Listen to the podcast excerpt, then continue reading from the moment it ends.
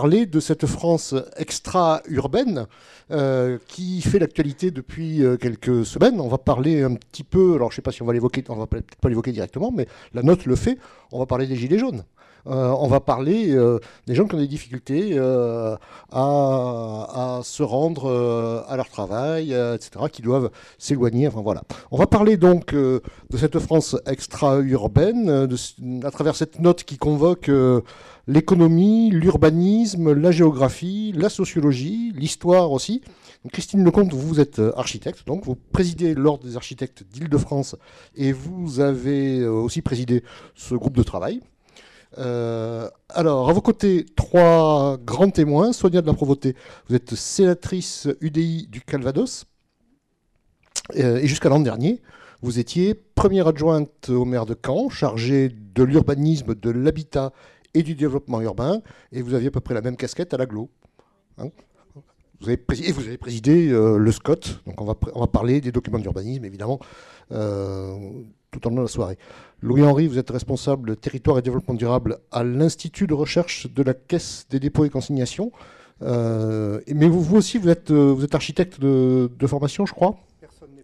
C'est ça, donc voilà, c'est une faute avouée et à moitié pardonnée quand même. Euh, et vous m'avez aussi avoué euh, que vous aviez un casier judiciaire chargé en matière de, construction de lotissement. Vous aurez l'occasion d'en parler tout à l'heure. Euh, enfin, Olivier Erasmont, vous êtes journaliste indépendant, auteur d'un blog consacré aux mobilités qui est hébergé sur le site du Monde, un blog qui s'appelle L'interconnexion n'est plus assurée avec pour sous-titre Chronique impatiente de la mobilité quotidienne. Pour vous, le problème ne sont pas seulement les lotissements, mais tout l'urbanisme ou, l'absence d'urbanisme euh, qui, étire les lieux de vie et qui induit des transports ordinaires toujours plus, plus longs et, centrés sur la voiture. Euh, alors, nos échanges de la soirée vont se dérouler en deux temps.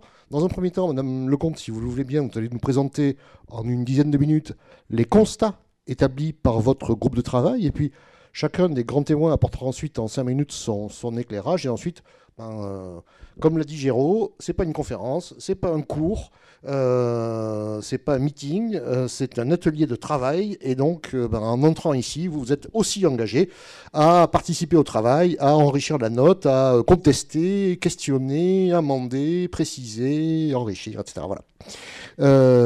Donc on aura à peu près 35 minutes pour échanger sur ces constats. Et puis dans un deuxième temps, même dispositif, on parlera des solutions que propose votre euh, groupe de travail, réaction euh, des, grands témoins. Il sera à peu près 20 heures et, je le dis déjà, Madame de la Provoté devra nous quitter. Et ensuite, donc, nous aurons encore un temps d'échange sur les solutions avec vous tous qui êtes ici ce soir. Madame Lecomte, votre diagnostic, s'il vous plaît.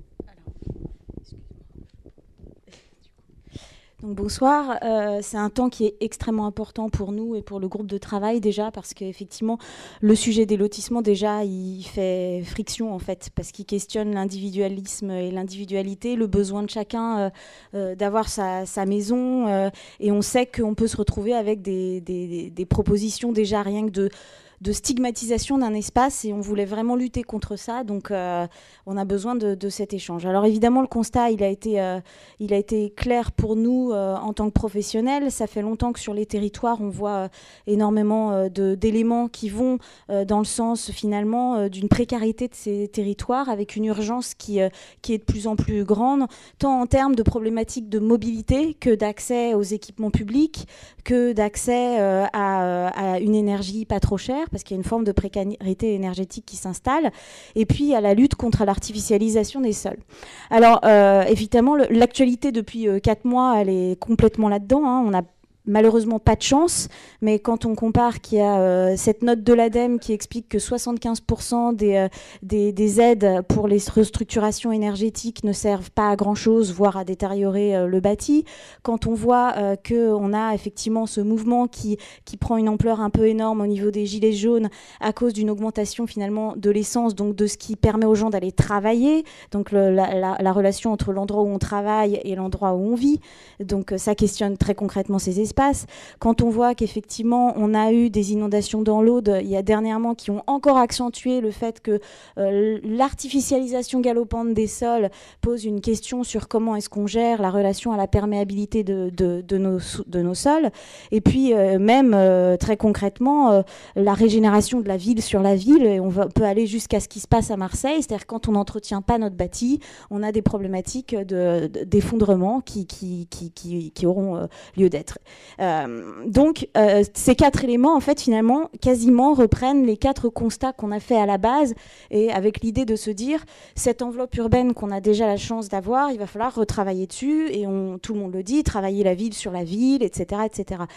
N'empêche que on a du mal à s'attaquer à ce tissu urbain des lotissements euh, globalement parce que ça fait partie du, euh, d'une, euh, contrairement à beaucoup d'autres tissus urbains, d'un, foncier micro microfoncier. Et donc, de fait, il est difficile parfois, ne serait-ce que pour les élus, d'imaginer, savoir comment est-ce qu'on pourrait agir sur ce microfoncier et comment on peut faire projet. Donc, il a tendance à être laissé un petit peu de côté euh, dans les réflexions urbaines euh, de régénération. Donc il s'agit bien de travailler sur les lotissements existants.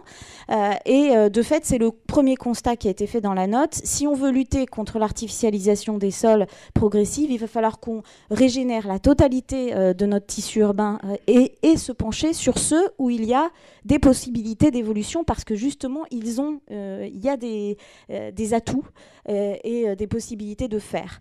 et donc, effectivement, de prime abord, le lotissement, euh, nous l'avons perçu comme ça. Alors après, le groupe de travail était euh, très, clairement pas que des architectes. On avait un élu parmi nous, euh, et cet élu est très clairement en mode projet. Donc, on a aussi réfléchi avec l'idée de travailler, par exemple, sur les documents d'urbanisme. On a vu qu'effectivement, dans un document d'urbanisme, souvent, on a ce qui s'appelle des orientations d'aménagement et de programmation, qui sont des, des petits outils extrêmement fins pour les élus et qui permettent aux élus de travailler sur des endroits déjà construits, par exemple, pour orienter des aménagements futurs quand le, tissu mutera. Or, on s'aperçoit quand on accompagne les élus en amont, souvent que les bureaux d'études ne proposent jamais d'OAP sur les lotissements, alors que ce sont des endroits qui clairement ont autant de, chances de muter, puisque depuis euh, la loi Allure, par exemple, on a la possibilité de diviser son terrain. Donc, euh, euh, l'idée était, en fait, dans la note, de voir comment est-ce qu'on pouvait effectivement euh, travailler sur cette urgence au niveau euh, de ce microfoncier et de la, partie individualiste du, euh, de, ce tissu urbain. Alors avec plusieurs alertes, donc à la fois finalement ce, recours, massif à l'automobile de fait de la, distance, mais également le coût des infrastructures liées euh, au périurbain euh, et, et, le coût public. C'est-à-dire que finalement, chacun, tous propriétaires depuis les années 60-70, mais tous propriétaires avec un coût pour le public qui est bah, très clairement euh, les transports scolaires, les routes, les réseaux divers, l'accès à l'eau, les poubelles, etc. Et il y a un petit comparatif qu'on a mis dans la note, page 16, que moi je trouve extrêmement éclairant, sur la différence de coût entre les transports publics, si on les met en œuvre dans le périurbain et dans les tissus de lotissement, et en centre-ville, qui vont de, 1 à 10. Et c'est pareil pour l'eau potable, c'est pour l'accès, euh, la desserte des poubelles, etc. etc. C'est-à-dire que finalement, le coût euh, le coût pour euh, le public est dix fois plus euh, cher pour obtenir les mêmes, les mêmes accès au, au, transport et aux services publics que dans le périurbain que dans l'urbain. Donc ça veut dire qu'à un moment donné, si on veut pouvoir apporter aux, habitants les mêmes services, il faut faire payer dix fois plus, ce qui est impossible, on le sait avec les coûts, donc il va falloir les, moyens de, de, services publics, donc il va falloir travailler sur ça. L'autre chose qui est extrêmement importante, c'est euh, le fait qu'il y ait cette mobilité liée à la voiture crée une, euh, une augmentation finalement de bâtis où la voiture est plus prégnante finalement que, euh, que l'homme, c'est-à-dire des façades de maisons où on voit maintenant double garage.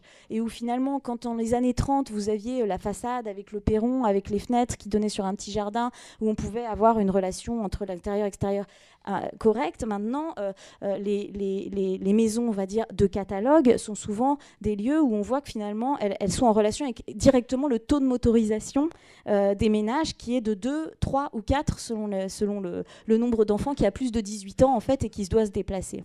Donc cette, cette lutte contre l'artificialisation des sols, ce, ce, bâti, ce bâti qui vient d'être lié à la, aux mobilités et ces mobilités difficiles, un bâti aussi très précarisé à partir, entre les années 60 et 80-90, quand on n'avait pas encore de réglementation thermique très forte, on se retrouve avec des maisons qui sont quasiment en obsolescence programmée, avec finalement des ménages qui euh, payent en facture annuelle quasiment 30% de chauffage en plus que dans d'autres euh, euh, systèmes d'habitat.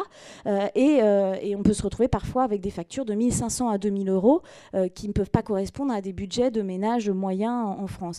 Et ça, ça ne risque pas de diminuer. On le sait. Donc, il y a effectivement tout ce qui est fait en termes de politique à la parcelle, mais euh, on verra après que euh, ces politiques ne fonctionnent pas forcément. Et puis, tous ces éléments le fait de devoir avoir beaucoup de voitures, d'avoir un bâti qui est dégradé, d'être loin de tout, ça crée des situations de précarité.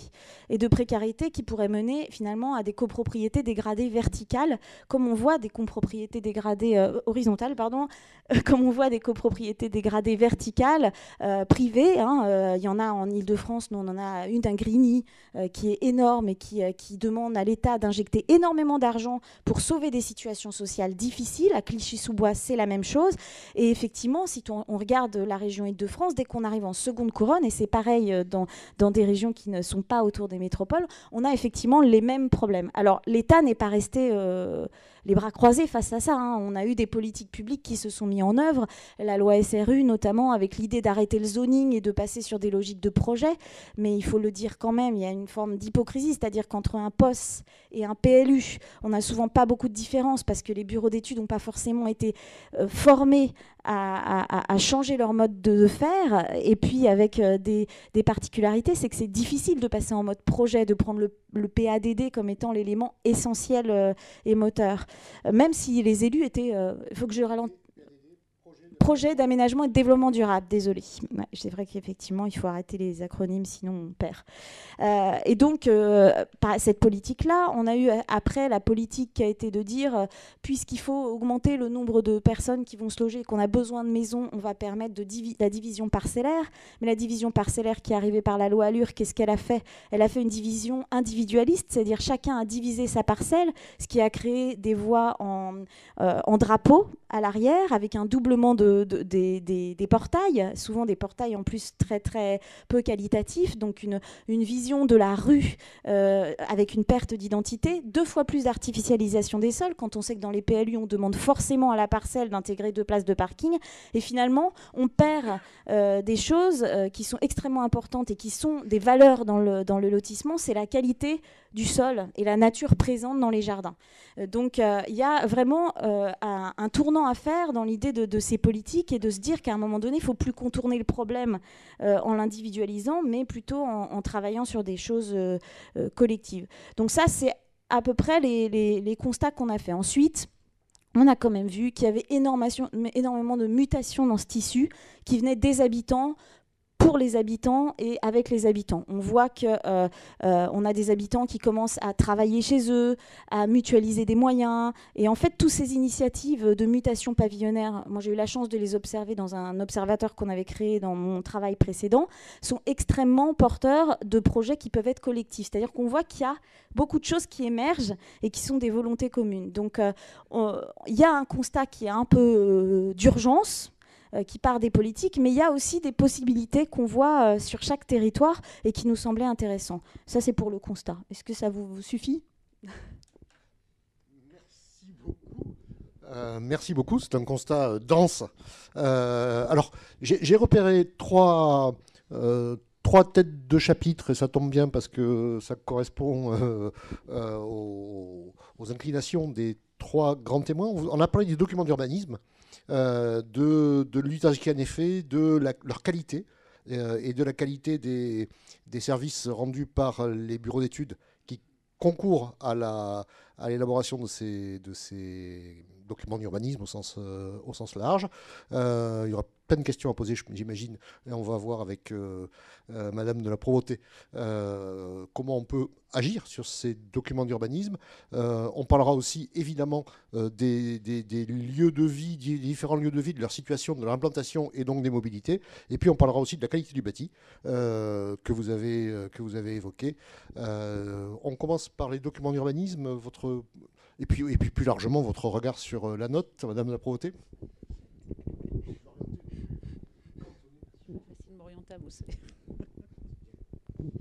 Euh, alors mon regard sur la note, d'abord, je, enfin voilà, donc je dis publiquement mes félicitations parce que euh, c'est un sujet justement qui qui colle à l'actualité, mais qui, est peu évoqué quand même quand on parle euh, d'aménagement du territoire, quand on parle d'urbanisation. On est où sur euh, la ville ou sur l'étalement urbain, mais ça reste quelque chose d'un peu, euh, comment dire, on ne va pas jusqu'à parler des pavillons, on ne va pas jusqu'à parler des lotissements, on ne va pas jusque-là, parce qu'on sait bien que euh, voilà, pour maire, c'est dans une commune rurale, évidemment, le lotissement, c'est la perspective de développement de son territoire. Euh, et euh, moi, je suis d'accord avec un un des, constats de la note qui, dit que finalement, ces lotissements, ils ont pendant longtemps été des non-lieux de vision d'urbanisation. Voilà, on va dire les choses un peu comme ça. et autant on met un soin infini euh, à urbaniser dans des cœurs de ville, à reconstruire la ville sur la ville, à densifier, à essayer de faire du sur-mesure pour pas dénaturer l'image de la ville, mais aussi euh, voilà, faire de la densification mais que ce soit accepté par les habitants d'avant euh, et que euh, la, couture se fasse bien, qu'on puisse lire l'urbanisme et l'architecture dans une ville comme dans, comme dans un livre, c'est-à-dire passer les époques et la faire évoluer, autant euh, au niveau des lotissements et des extensions des communes en périurbain ou en rural, alors je parle plutôt des petites communes, parce qu'à partir d'une certaine taille, on commence à se, à se soucier de ces sujets-là, ne serait-ce que parce que l'ingénierie des intercommunalités euh, permet aux maires des plus grandes communes de, de, s'approprier et, et d'appréhender mieux ces questions. Euh, et donc, c'est vraiment le sujet des petites communes, euh, voilà, donc en dessous de 1000 habitants. Et, quand on a perspective de pouvoir amener 11 maisons de plus, et voilà, c'est le nouveau lotissement, euh, c'est un élément qu'on porte comme un drapeau d'évolution et de modernisation de la commune. Et c'est aussi euh, une des conséquences des politiques publiques, et c'est dit d'ailleurs euh, à un moment, je ne sais pas si vous l'avez rappelé mais une des conséquences aussi de certaines politiques publiques et de la disparition des services publics, mais c'est aussi parfois dans le souci de maintenir l'école. Voilà. Hein. Et c'est même de plus en plus cette raison-là. Je, le dis très clairement parce que pour euh, voilà avoir beaucoup rencontré beaucoup les maires, c'est un des principaux sujets, c'est ça parce que on va faire des maisons comme ça, il y a des familles qui vont venir et il y aura des enfants qui iront dans l'école.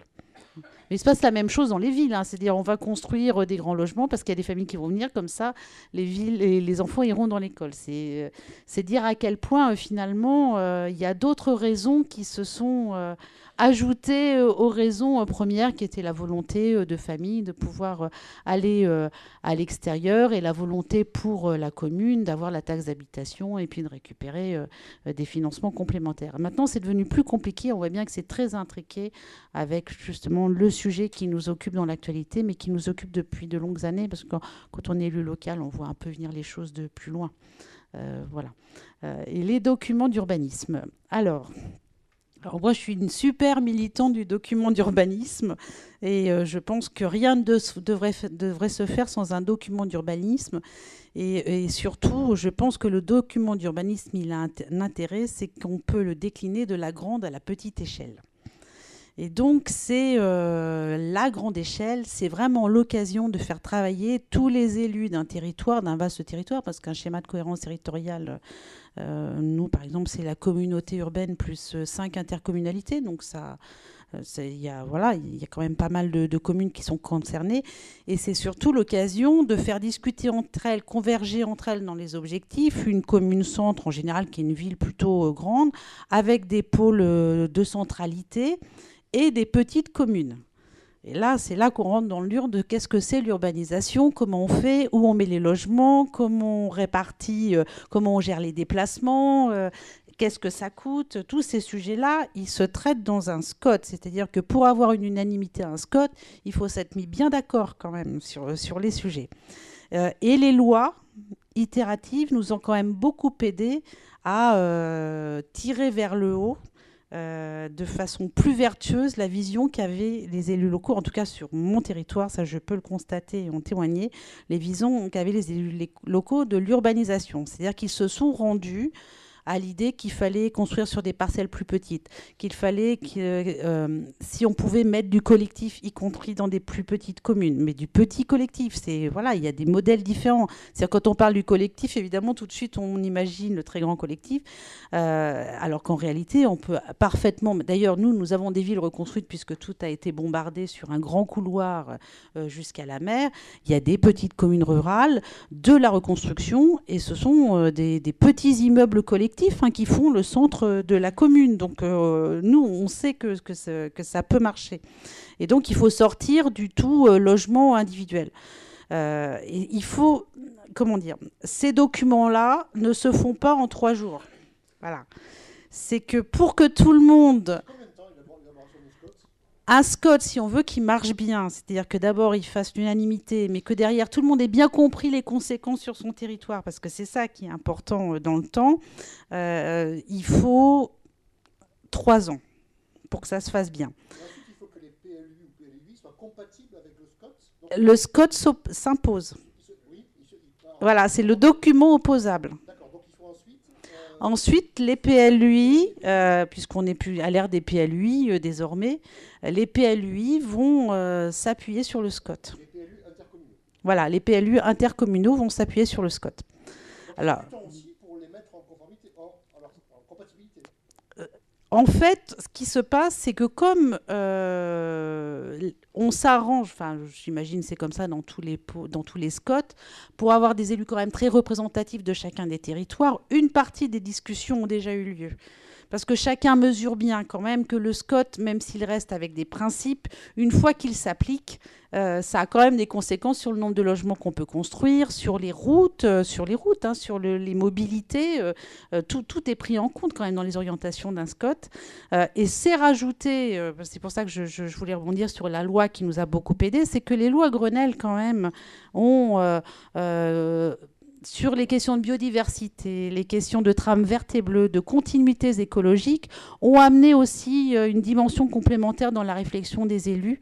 Euh, euh, et, là, pour le coup, c'est transcommunal. C'est-à-dire quand il y a une continuité écologique, une trame verte ou une trame bleue à protéger, à sanctuariser, parce que là c'est le SCOT qui sanctuarise, c'est là le PLU ne peut pas y toucher derrière, à sanctuariser, il faut bien qu'on se soit mis d'accord sur ces objectifs-là qui sont euh, des objectifs environnementaux et de biodiversité. Et oui.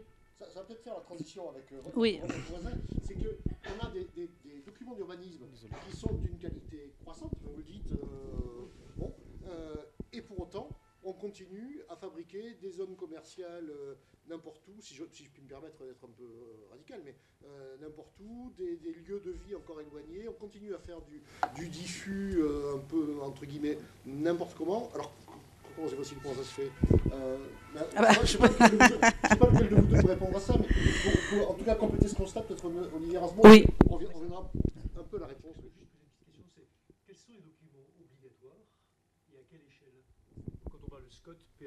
Alors, le schéma de cohérence territoriale s'applique à ce qu'on appelle le, territoire de vie. Donc, c'est vraiment un ensemble, le bassin de vie, c'est un ensemble. En général, il y a une ville, une grande commune centre, et puis autour des poules relais. Et euh, c'est euh, euh, l'écosystème de fonctionnement économique, de déplacement. voilà, c'est vraiment l'écosystème de vie. C'est à cette échelle-là le SCOLT un SCOT, euh, c'est devenu euh, obligatoire, mais il y a des SCOT de qualité très différentes. Et surtout, là où la loi n'a pas été assez contraignante, c'est sur le contenu du SCOT. C'est-à-dire qu'il y a des SCOT qui sont très descriptifs et qui vont loin dans l'accord entre les élus. Parce qu'encore une fois, il faut imaginer ça, c'est l'accord entre les élus, c'est la production des élus, un hein, quand même. Donc qui vont très loin dans l'accord entre les élus et donc qui ont intégré euh, les lois Grenelle, puisqu'on avait dit qu'il fallait la grenélisation des SCOT. Donc il y a des SCOT qui l'avaient déjà fait dès le départ. Euh, et puis il y a des SCOT qui ont surtout un document d'aménagement euh, artisanal et commercial.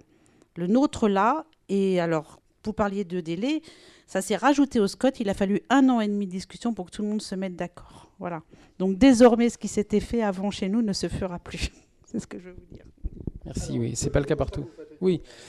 Oui, moi j'observe, en fait, comme journaliste simplement et comme auteur, euh, j'observe ce qui se passe en France depuis un certain temps et en particulier euh, cette, euh, cette dévitalisation urbaine qui, est la conséquence hein, très souvent des, villes moyennes, des petites villes, qui est la conséquence des, de, l'étalement urbain. Alors quand on parle d'étalement urbain, c'est amusant parce que c'est tout de suite tout le monde pense lotissement, justement.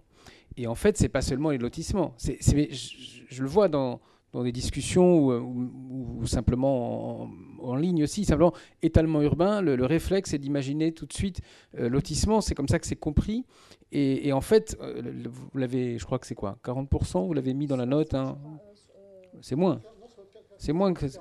Oui, c'est ça. Et, le reste, c'est des zones commerciales, des zones de loisirs, des zones, euh, la, voirie évidemment, les rocades des parkings, etc., euh, les, zones logistiques, etc. Et on continue à les faire, d'abord parce que tout ne dépend pas des SCOT, que les SCOT, vous venez de le dire très bien, ne sont pas tous contraignants, et parce qu'il y a un laxisme absolu. Moi, ce qui me frappe dans la crise qu'on est en train de vivre, elle est partie effectivement de cette histoire d'essence, de, même pas d'ailleurs de taxes, mais juste d'augmentation de l'essence, dont la, taxe était seulement une partie. Bon. Et, euh, et qui est le résultat de, la... Finalement, la, France est l'un des pays les plus motorisés d'Europe. Aujourd'hui, en, France, il y a une étude de Chronos qui est sortie le 15 novembre qui, montre, un bureau d'études, que 50% des, Français utilisent leur voiture tous les jours, tous les jours, tous les jours. Euh, c'est plus que dans les autres pays d'Europe, y compris le samedi et le dimanche, donc y compris les jours de Noël, etc. Et, euh, et donc on a la conséquence de tout ça. Et, en fait, là, la question est devenue sociale, manifestement. Euh, on a l'impression d'une sorte de, d'opposition que je trouve très caricaturale entre des gens d'endroits qui sont évidemment ici le 10e arrondissement de Paris, Bobo, tout ce qu'on veut, etc., et qui seraient totalement opposés à, la, commune de, des environs de Caen, par exemple, et il aurait une opposition catégorique entre ces deux territoires-là, et, il n'y aurait finalement pas d'autre possibilité, alors que si on réfléchit ne serait-ce que, parce que du coup j'ai en tête le Calvados forcément, euh, ne serait-ce qu'à Deauville, par exemple, ou à Trouville, ou plutôt, parce que là c'est spécial quand même, Deauville et Trouville, mais quand on pense plutôt à des communes de la côte qui sont touristiques à seulement certaines périodes de l'année, euh, je n'ai pas forcément en tête, mais simplement on est dans déjà autre chose. Et quand on pense aux villes moyennes, c'est différent. Les, banlieues des villes moyennes, les quartiers, on parle toujours de centre-ville. Il y a le centre-ville dans une ville, il y a la périphérie, et puis il y a les quartiers de la ville, les quartiers anciens de la ville qui n'ont pas toujours été détruits euh, et qui euh, sont là, ou qui même s'ils ont été détruits, ils ont été reconstruits de manière relativement dense. Donc, voilà, donc ce qui m'a semblé, c'est que cette question d'aménagement du territoire était centrale. Là, on est elle est, disparue de la, discussion. La réponse est sociale, purement sociale. Et je suis un peu surpris qu'on ne se pose pas davantage. À chaque fois, on l'oublie, l'histoire de l'aménagement du territoire, l'aménagement urbain, l'organisation de l'espace. Et ce qui se passe quand même depuis des décennies, gouvernements confondus les uns après les autres, c'est que Bercy, mais pas seulement Bercy, continue à dire mais oui, continuer à construire des zones commerciales. Aujourd'hui, c'est mais oui, continuer à construire des zones euh, logistiques pour Amazon, etc. On continue systématiquement à, dire euh, euh, qu'on va, qu'on aménage des autoroutes. On le fait systématiquement le contournement est de Rouen, un, exemple, celui de Strasbourg aussi. On, a cette, espèce de réflexe qui continue à, finalement faire disparaître la géographie. En fait, c'est un petit peu ça. C'est-à-dire qu'on est que l'on soit finalement une ville moyenne de 50-60 000 habitants, que qu'on soit à l'est ou à l'ouest, peu importe, de toute façon, c'est la même chose, on peut passer de l'un à l'autre, et puis si les gens râlent un peu parce qu'ils ont un peu des, des, des, des, bouchons le matin, on leur dira, ben, c'est pas grave, on construit une nouvelle rocade, et voilà. Et donc, ça, c'est, une première chose. Et, j'ai pas l'impression qu'on se... C'est récent, je parlais avec un élu d'Angers. Euh, qui est de votre parti, je crois, ou à peu près. Je me perds un peu dans la nébuleuse. Mais euh, oui, c'est ça. Je ne sais pas très bien ce que ça veut dire. Non, non. Mais simplement, je lui dis, il me dit, euh, j'ai réussi à faire évoluer mon maire quand même sur ces questions de, à la fois de densité, de mobilité, etc. C'était c'était au mois d'octobre. On, discute de ça. Et, euh, et, je lui dis, ben oui, mais en fait, je pense qu'une bonne partie des, des décideurs politiques économiques, médiatiques ont compris et commencent à, prendre en compte cet aspect-là. Mais ces, ces sujets-là, quand ils arrivent euh, dans, euh, dans la vie, euh, dans les régions, dans les zones périurbaines, dans les endroits où, on utilise beaucoup la voiture. Là, par contre, on se heurte à l'incompréhension absolue, parce que là, ils n'ont pas entendu parler de Scott, ils ont, on leur a juste vendu, on leur a dit, vous savez, vous, vous, êtes à, vous êtes à un quart d'heure de tel endroit, c'est pas en kilomètres qu'on compte, c'est en minutes, vous êtes à 16 minutes, et là, grâce à la prochaine rocade, vous serez même en 12 minutes, donc voilà, c'est ça qui a été vendu, on l'a cru. Juste une chose quand même, simplement pour critiquer, parce que contrairement à ce qu'on imagine toujours, c'est pas, les zones périurbaines ne sont pas les, plus pauvres. Aujourd'hui, quand on regarde, à l'exception des métropoles, et encore avec beaucoup de nuances, euh, parce que là, si on monte quelques kilomètres dans cette direction, c'est déjà très différent. Mais euh, les villes moyennes, les, revenus médians des villes, mais des, villes, pas seulement des, centres-villes et pas seulement des quartiers pauvres des, villes, des villes est mais nettement inférieur à ceux de toutes les communes qui sont autour. Orléans, par exemple, qui est une ville bourgeoise au bord de la Loire, etc. Le revenu médian d'Orléans est inférieur à celui de toutes les communes qui sont autour, sauf une. Et là, Orléans, c'est un, cas. Enfin, c'est vrai, c'est vrai, c'est vrai à Castres, c'est vrai à Montauban, c'est vrai à, Montbéliard et à Besançon et partout, partout. C'est très général. Euh, il y a seulement quelques exceptions. Et donc ça, c'est une chose, c'est que lotissement ne veut pas forcément dire précarité. Euh, on, imagine ça parce qu'on voit effectivement ces lotissements horizontaux à, Roissy-en-Brie, etc. Mais en, réalité, la plupart des gens qui vivent à proximité des villes sont plutôt plus riches que la, que la moyenne. Et s'ils sont partis, c'est parce qu'ils avaient la possibilité de partir. Et c'est souvent eux qui ont deux, trois, quatre voitures. Là, vous êtes bien plus compliqué, c'est qu'on est un petit peu plus loin, euh, qu'effectivement, avec l'évolution des modes de vie, mais je pense que vous l'avez mentionné aussi, c'est que tout simplement, bah oui, tout simplement le divorce, euh, c'est comme ça. Ça veut dire quoi? Ça veut dire que chaque enfant a deux chambres il n'en a même pas deux, parce qu'en fait, il a la chambre chez son père, la chambre chez sa mère, et puis aussi la chambre chez chacun de ses grands-parents, qui en plus ont aussi peut-être divorcé, plus chez le, conjoint de, la, mère. Et non, mais c'est vrai. Et du coup, qu'est-ce qu'on fait? On passe son temps à, bouger dans tous les sens, euh, et donc là, effectivement, chaque centime d'essence, on finit par compter. Il y a encore plein de choses à dire, mais euh, voilà. Alors, comme on l'a dit tout à l'heure, vous, Monsieur Henri, vous avez euh, participé à, la construction d'un certain nombre de, ces, lotissements, euh, à une époque où euh, ben, il y avait peut-être une urgence à le faire, ou euh, voilà. Et, aujourd'hui, vous, avez quel regard sur, cet état des lieux? Alors en fait, non. je n'ai pas participé à la construction de ces logements. Ce que j'ai fait, c'est que j'ai travaillé comme architecte, comme maître d'œuvre. Et puis, comme j'étais le plus jeune dans l'agence, on m'a dit que ce serait bien qu'il y en ait un qui aille faire un tour chez un maître d'ouvrage pour voir ce qu'on fait chez un maître d'ouvrage. Et je suis allé chez le plus grand maître d'ouvrage de l'époque, notamment celui qui construisait Roissy-en-Brie dont vous avez parlé. Et je suis allé voir ce qui était en train de se construire parce qu'il y avait un problème très particulier. C'est qu'au rythme où les logements se construisaient et au rythme où ils étaient commercialisés, ce maître d'ouvrage avait 11 ans de stock. 11 ans de stock qui étaient à l'abandon, qui ne se vendaient pas. C'était l'époque du pape. Les prix augmentaient de 14% par an. Euh, et on vendait un miracle, le prêt accession à la propriété. C'était un prêt, non, c'était un très particulier euh, qui avait la particularité de demander des remboursements très faibles au début, avec une très grosse aide euh, quand on avait une famille nombreuse, et puis ensuite les remboursements augmentaient au fur et à mesure du temps. Ces logements à peine livrés, donc à peine construits, étaient fermés et laissés à l'abandon. Qu'est-ce qu'on pouvait faire avec ça? Euh, c'était quand même une question importante. Je dirais que le, premier lotissement dans lequel je suis allé, j'y ai trouvé Esso en train de faire un forage. C'était vraiment le Far West parce qu'ils pensaient que c'était définitivement abandonné. Il y avait deux mètres d'herbe dans les jardins et on ne savait absolument pas quoi faire de ces opérations. C'était des logements, de, des opérations de 3 à 400 logements. Alors, la particularité de ces opérations, j'ai aussi sévi dans les chalandonnettes. Les chalandonnettes, des logements construits pour 30 000 francs, qui ont en moyenne coûté à l'État 30 000 francs de remise en état. Monsieur Chalandon vit toujours, c'est dommage. Euh, oui, il vit toujours, Monsieur Chalandon. Oui, sans aucun doute, oui. Hein, il ne mourra pas. Euh, la méchanceté fait vivre.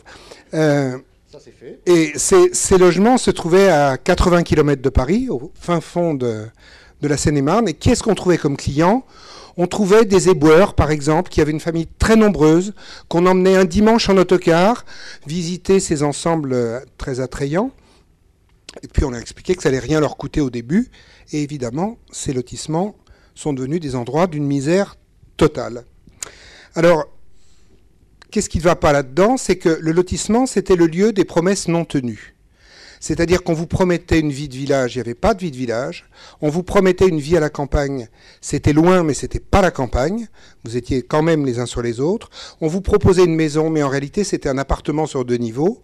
On vous promettait une possibilité de transport, il n'y en avait pas. On vous promettait de le transmettre à vos enfants. Vous ne pouviez pas le faire, un, parce que c'était de trop mauvaise qualité, deux, parce qu'en moyenne, un couple qui fait construire une maison, il reste sept ans, et pas plus.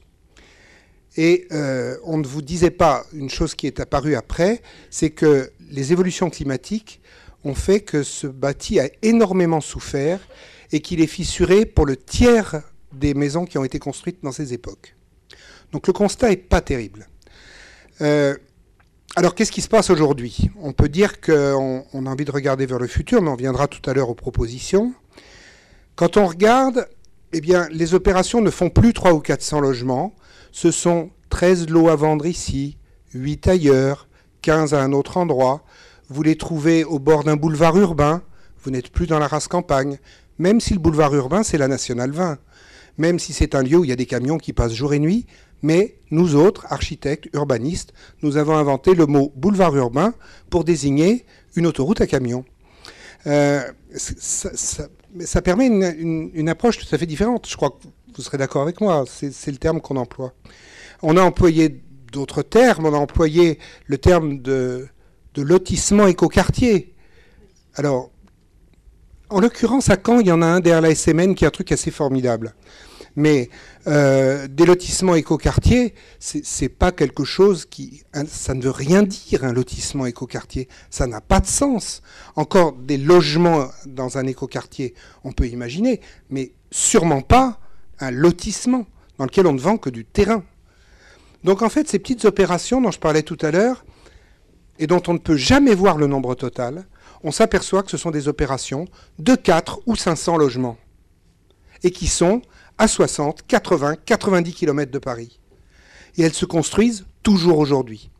Donc on a une chance, c'est que nous n'avons tenu aucune, aucun enseignement de ce qui s'est déroulé, et que par contre, nous en avons une bonne connaissance, notamment grâce à ce rapport qui, qui apporte un éclairage nouveau à ce qui s'est déjà dit, mais on peut avoir une petite idée et on peut avoir une chance.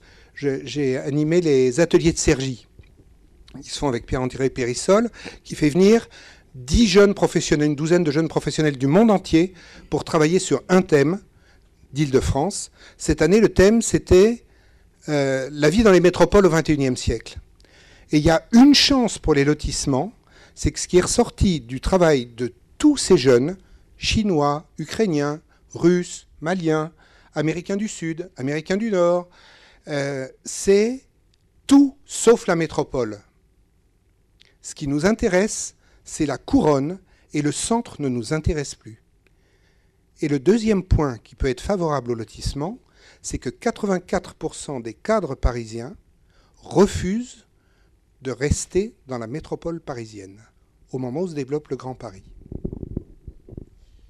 Merci. Alors on a un, paysage, euh, un puzzle qui constitue euh, ce, paysage euh, très, très complet. À vous peut-être de l'enrichir encore et de le, de le compléter. Alors on, voit effectivement qu'il n'y a pas une, une vérité. On, voit que euh, le, lotissement s'éloigner du centre-ville, c'est plutôt pour les gens favorisés. On voit aussi que c'est pour euh, les, les éboueurs qu'on expédie au, fin fond de nulle part, parce que comme ça on ne les verra pas, etc. Donc on, a une réalité très contrastée. Alors qui euh, souhaite euh, intervenir, enrichir Oui, avec peut-être avec un micro si on y arrive, si ça marche.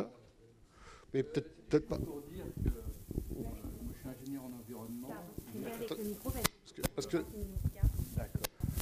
Bonjour, euh, ingénieur. J'ai fait quelques...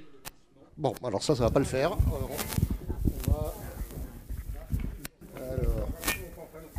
Non, je on voudrait.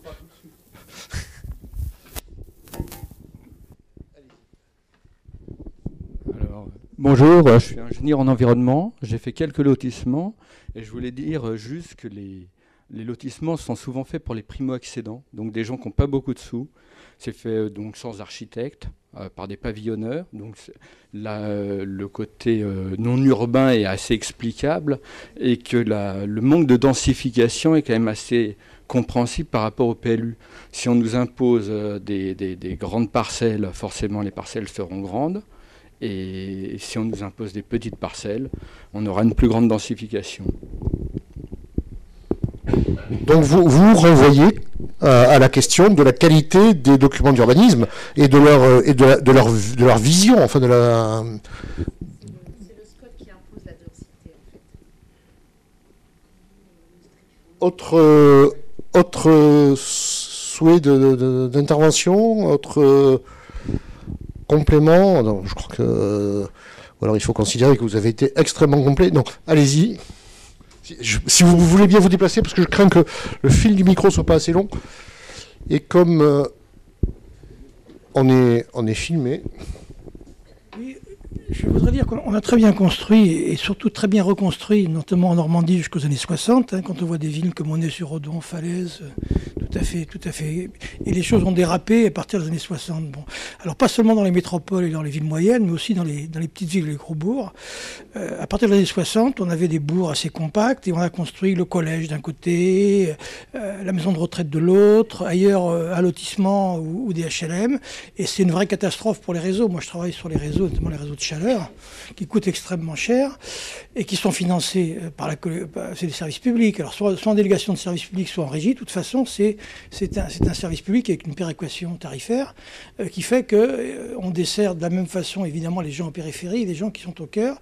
Et je crois qu'on a eu là un effet pervers euh, d'un principe qui est juste au départ, un principe de péréquation tarifaire euh, que, tout le monde a admis dans ce pays, aussi bien pour le gaz, l'électricité, la chaleur ou l'eau, mais qui fait qu'effectivement, euh, quand, on est, quand, on, quand on se déportait volontairement ou volontairement à, à 300, 500, 1 km de la ville, on a le même service, ou on essaye d'avoir le même service que celui au cœur de ville.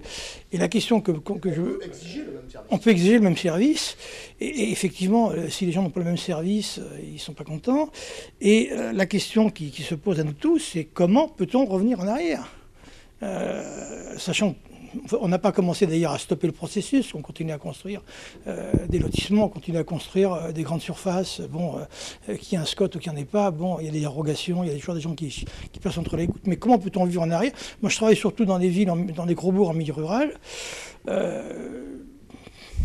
Euh, les, maires ont construit des lotissements ils auraient pu tout à fait le construire en centre-ville. Il y avait un patrimoine pour le faire, mais bon, finalement, les pauvres, comme les lépreux et comme les Roms, on les met toujours un peu en périphérie de la ville, où ils voulaient y aller, j'en sais rien. Mais je ne sais pas comment on peut réoccuper les centres-villes qui sont, qui sont déserts. Hein. Vous allez dans le Massif central où je travaille beaucoup, vous avez une maison sur trois qui est, qui est disponible, qui est fermée, et puis on reconstruit en même temps des lotissements en périphérie de la ville. Donc comment, quelles sont les idées pour revenir à plus de raison et euh, moins utiliser l'automobile pour euh, tous nos transports et, euh, intra-urbains alors c'est une question qui aborde déjà la question des, des, des, solutions, des, mais on peut, on peut peut-être quand même voir si lequel d'entre vous a l'idée géniale, madame. L'idée géniale, non, loin de moi cette idée. Non, je voulais juste euh, dire, euh, donner une, explication complémentaire, parce que au Sénat, nous avons travaillé une proposition de loi qui a permis d'intégrer dans la loi Elan un certain nombre de, choses sur l'urbanisation commerciale et la revitalisation des centres-villes et des centres-bourgs. Euh, et donc, il faut mettre des contraintes, hein, on le sait bien. On avait laissé un peu open bar la construction des centres commerciaux. et dans toutes les auditions qu'on a faites, ceux qui portent le projet nous disait à chaque fois, c'est-à-dire qu'on l'a eu plusieurs fois, donc je pense que ça doit être le vrai chiffre, c'est que ça coûte 30% plus cher d'installer à surface égale un commerce en centre-ville qu'en périphérie. Et c'est la même chose pour le logement. C'est-à-dire que remettre à niveau, remettre à niveau du bâti, remettre aux normes thermiques, phoniques euh, et d'accessibilité euh, du bâti, de la reconstruction par exemple que je connais bien à Caen, dans des grandes copropriétés où il peut y avoir 200 copropriétaires qu'on ne connaît pas tous euh, et qui n'ont pas tous les mêmes conditions sociales, eh bien c'est simplement mettre en branle un système qui va peut-être aboutir à une évolution positive du bâti au bout de trois ans de grandes discussions et, négociations. Donc euh, au-delà du surcoût, il y a aussi ce sujet-là. C'est-à-dire que c'est pas simple.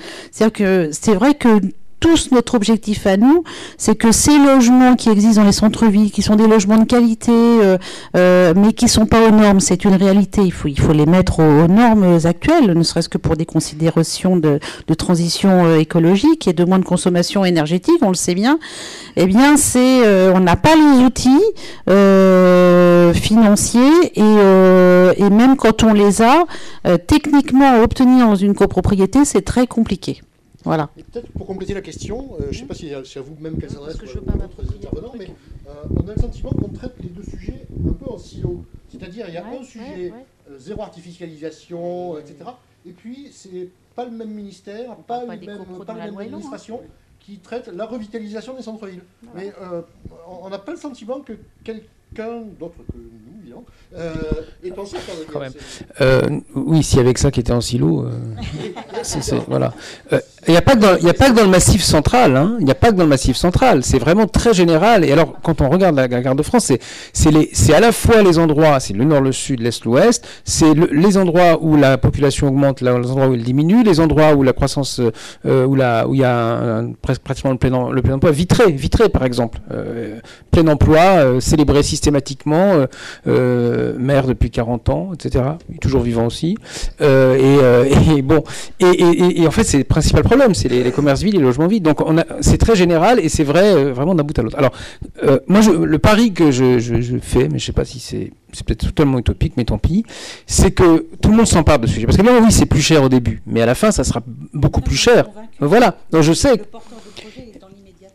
Euh, tout oui, il est dans l'immédiateté où il joue l'immédiateté et puis ensuite quand on explique que c'est plus simple c'est plus rapide. D'ailleurs le lobby de, frais et compagnie euh, de, promoteurs immobiliers consiste à dire il faut surtout raccourcir les délais enlever je sais pas où ça en est mais vous, êtes plus au fait par définition de la loi que moi mais enlever surtout les, recours etc interdire les recours abusifs comme on dit soi-disant abusifs. Bon mais mais à un moment moi je fais le pari que tout ça intéresse tout le monde.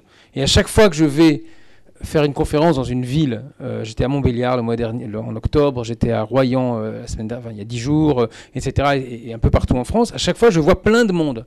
Parce que les gens sont intéressés. Alors évidemment, on, leur parle souvent au début de commerce au centre-ville, donc c'est ça qui les, qui, les, qui les, accroche. Parce que c'est frappant, c'est visible. On se dit, mais qu'est-ce qui se passe? C'est pas, pas juste tous les samedis qu'il y a des morceaux de bois devant les vitrines Montauban. C'est tous les jours, depuis, depuis 5 ans. Donc, euh, et donc, euh, on, est vraiment dans, dans, ça. Et là, ça les intéresse. Et, et, là, je me rends compte, alors c'est une petite contribution comme ça, mais je pense qu'à chaque fois, d'abord, il y a des gens qui veulent pas se laisser faire, qui disent notre ville, on y, on y tient.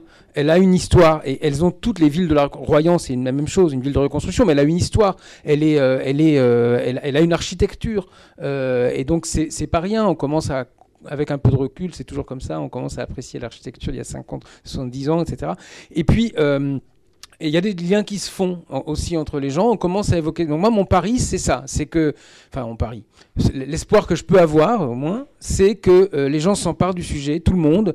Euh, il y aura des discussions, etc. Mais qu'on on ait une, vraie discussion sur l'avenir de des villes et l'avenir de, des territoires, comme on dit, euh, l'avenir de l'endroit où on vit finalement, tout simplement. Parce que c'est juste, c'est aussi l'histoire, c'est aussi la géographie dans l'affaire. Si on vit exactement de la même façon qu'on soit à Pamiers ou à Sedan, euh, non, c'est pas le même climat, c'est pas la même chose, c'est pas la même histoire, c'est pas le même accent, etc. C'est pas juste, je suis pas euh, traditionnaliste au point de vouloir que, que rien ne change, mais il y a quand même toute une histoire dans tout ça, il y a quand même une géographie.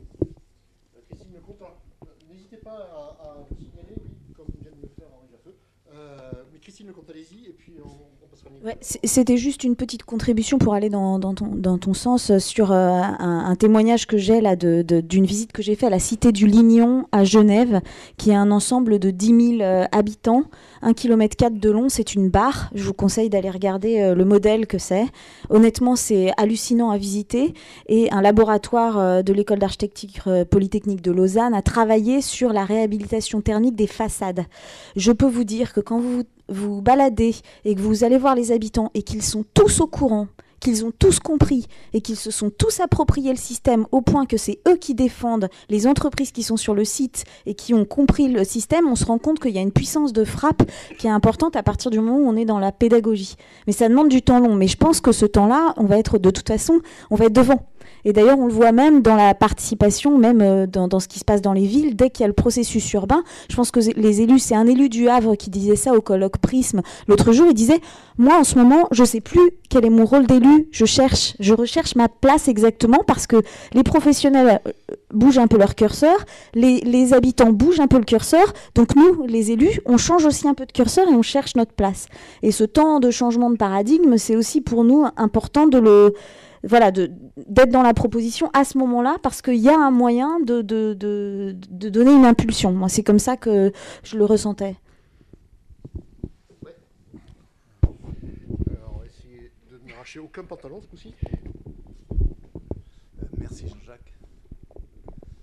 Oui, euh, je, je, voudrais vous interroger. Je ne sais pas si vous connaissez ce livre qui vient juste de sortir de Guillaume Faburel, Les métropoles barbares. Euh, démondialiser les villes, euh, désurbaniser la terre. Je viens de le, parcourir seulement et pas véritablement de le lire.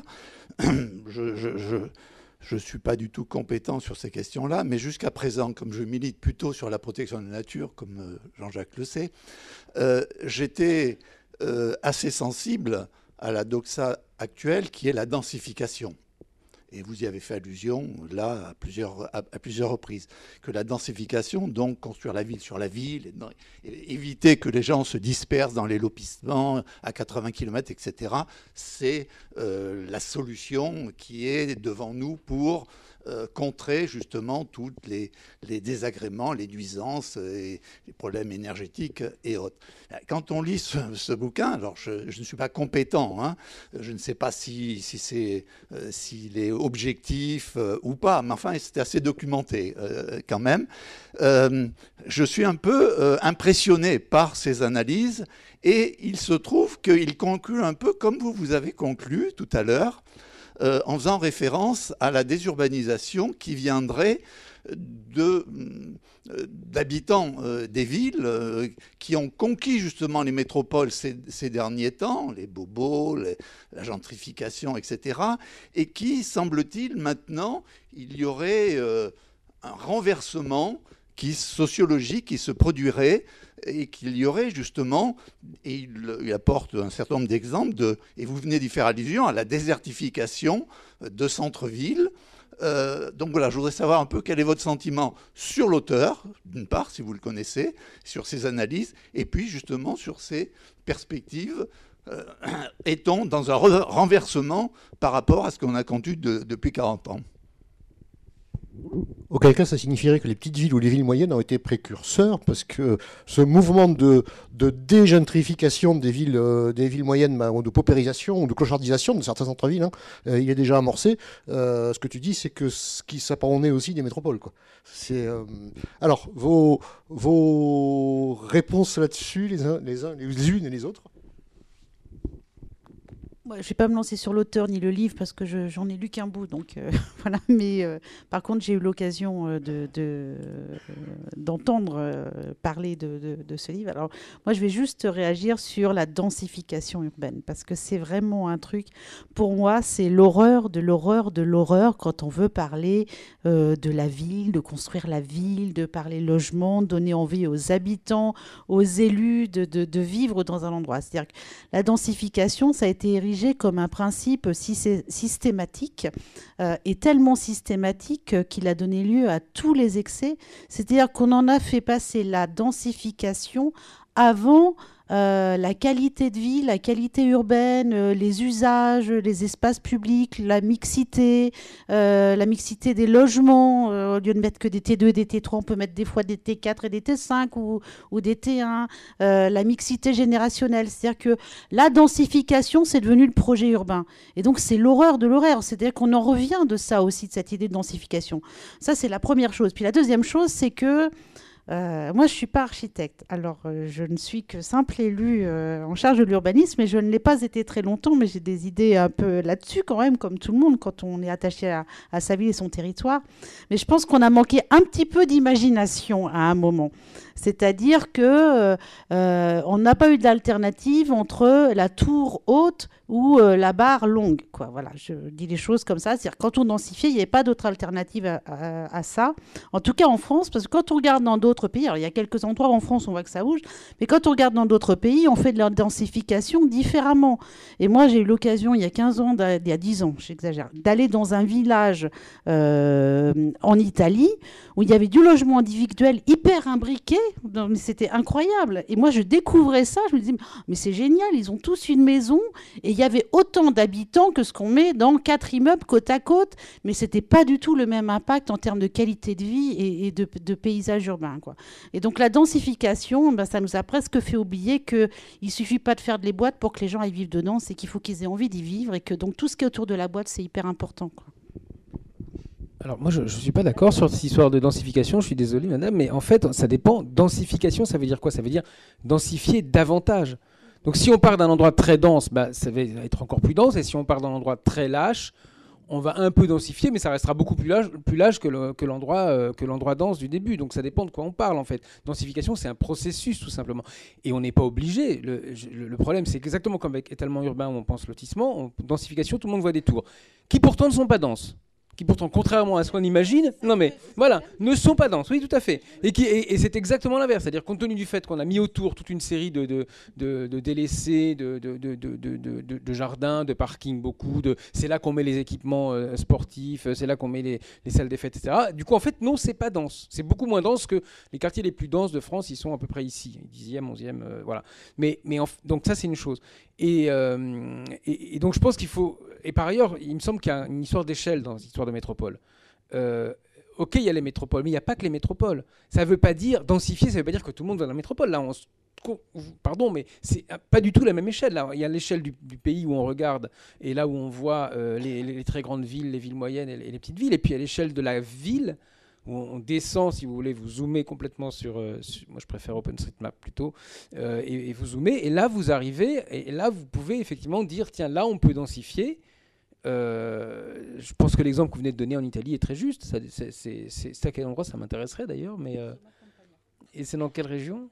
Euh, D'accord, dans le nord. Donc. Et, donc, en fait, on, est, on, a la possibilité de, de densifier intelligemment euh, et, simplement ça dépend là encore vraiment je le dis parce que c'est toujours ces idées il me semble là encore hein, je suis pas non plus en tant qu'observateur il y a toujours des noms comme politique de la ville. Politique de la ville ça veut juste dire les quartiers pauvres. Mais on a quand quelqu'un qui, qui, entend politique de la ville il pense que on va s'occuper de la ville. Et, et non non seulement les quartiers pauvres. Du coup maintenant il y a même des quartiers hors politique de la ville alors, allez comprendre ce truc. Donc, je pense qu'il faut vraiment mettre un, mot. Je ne sais pas s'il y a, j'ai pas vu, je crois pas qu'il y a un glossaire au début ou à la fin, mais, mais c'est important de, dire, de, casser les idées reçues sur les, sur les mots. Il me semble que ça pourrait être intéressant. Voilà.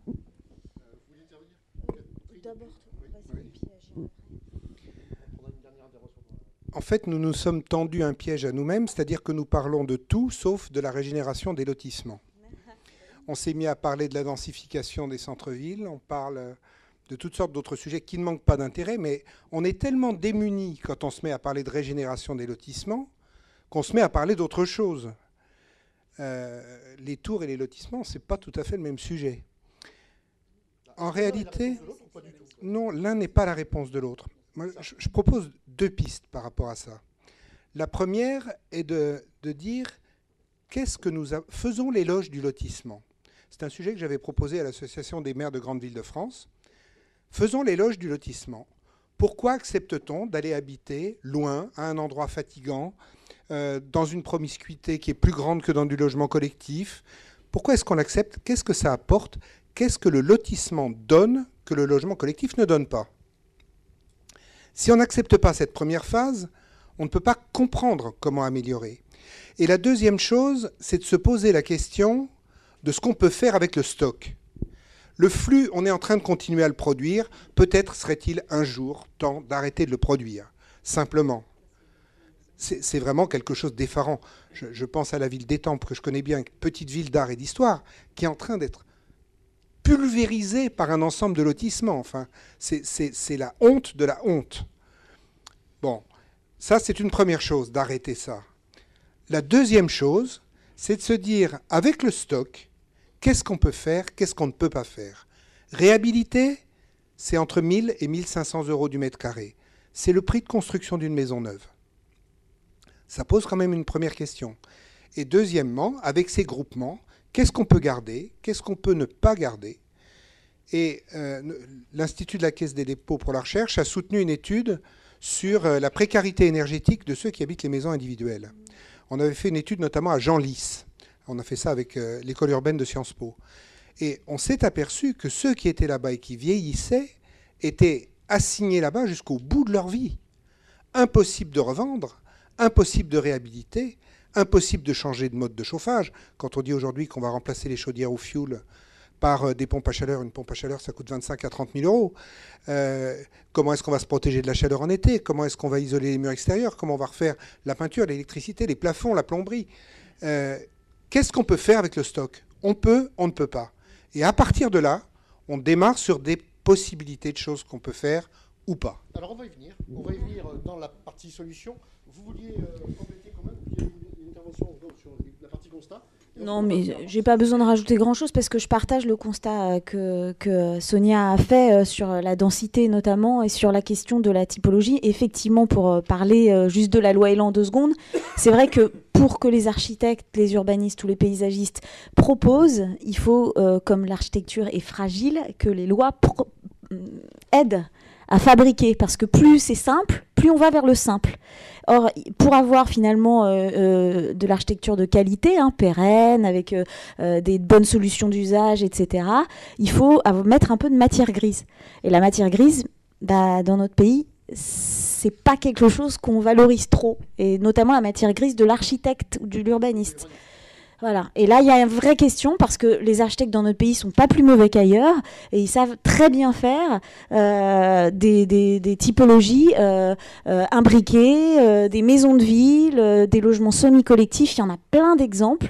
Dès que c'est vrai, dès qu'on a la possibilité de le faire, on peut le faire. Mais il faut donner cette possibilité et c'est extrêmement difficile. Donc la loi Elan l'a pas permis. Ça, c'est un petit peu une réponse aussi. Hein. C'est qu'à un moment donné, il va falloir passer par les territoires. C'est-à-dire ce que l'État donne pas, il faut aller le chercher avec les acteurs en gros.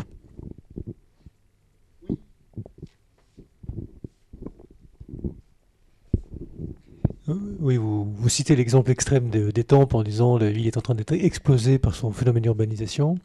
La question c'est euh, c'est quoi les garde-fous qui évitent de rentrer là-dedans dans ces, dans, cette, euh, dans ces délires ou ces dérives complètes urbanistes et urbanistiques et, qu'est-ce qui fait qu'on en est arrivé là? Comment on en arrive là?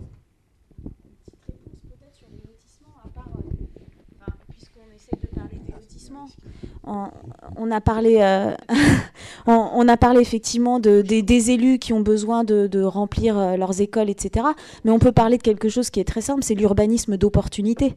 C'est très clairement le terrain euh, agricole qui se vend parce qu'on a, on a besoin de partir à la retraite, on le vend à l'élu, on le vend à l'aménageur.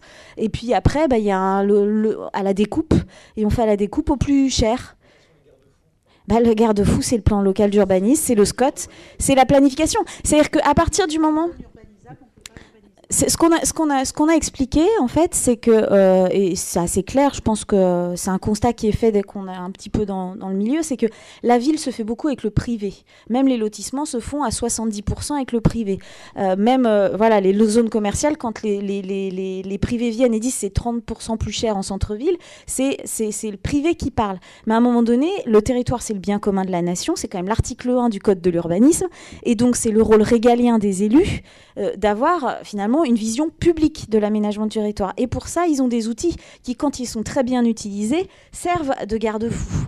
Et donc, il faut, c'est pour ça qu'il y a un focus et que, si je viens sur la, première proposition, on a vraiment axé notre proposition sur les documents d'urbanisme comme un outil donc où il faut penser le projet avant l'outil et pas mettre l'outil sans avoir pensé le projet. Il faut que cet outil soit un vrai outil de projet.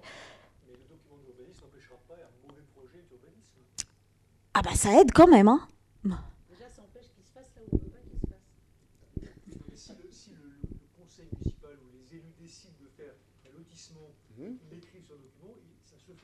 Alors. Oui, il y a une question, oui, a une question sur les, procédures d'élaboration des documents d'urbanisme. Est-ce que les maires, notamment les maires des petites communes, sont, vous le pointez dans la note, sont suffisamment outillés pour piloter le bureau d'études? Est-ce que le bureau d'études est suffisamment formé pour le faire? Est-ce que le niveau de décision est suffisamment éloigné du, du, citoyen en sorte qu'on n'ait pas envie d'aller taper sur l'épaule du maire pour lui dire mon terrain, tu peux quand même, quand même pas me le passer en non constructible parce que tu comprends euh, ma retraite, mmh. etc. Bah oui, bien sûr. Donc il y, a des questions quand même sur les, sur les modes d'élaboration des, des, documents d'urbanisme. Non. Si, il faut, il, faut, il faut retirer le permis de, permis de construire au maire. Hein, je suis désolé. Euh, au moment, euh, c'est tout simplement. Enfin, à partir d'un certain niveau, c'est tout. C'est comme ça. C'est parce que sinon, effectivement, on a exactement. La France est un pays extraordinaire. C'est un pays qui s'imagine très grand encore aujourd'hui, un grand pays agricole. Ni grand en fait, ni agricole. Bon. Euh, et, et, en fait, c'est ça qui explique la chose qu'on vit, c'est qu'on on imagine que de toute façon c'est tellement vaste, on peut faire ce qu'on veut.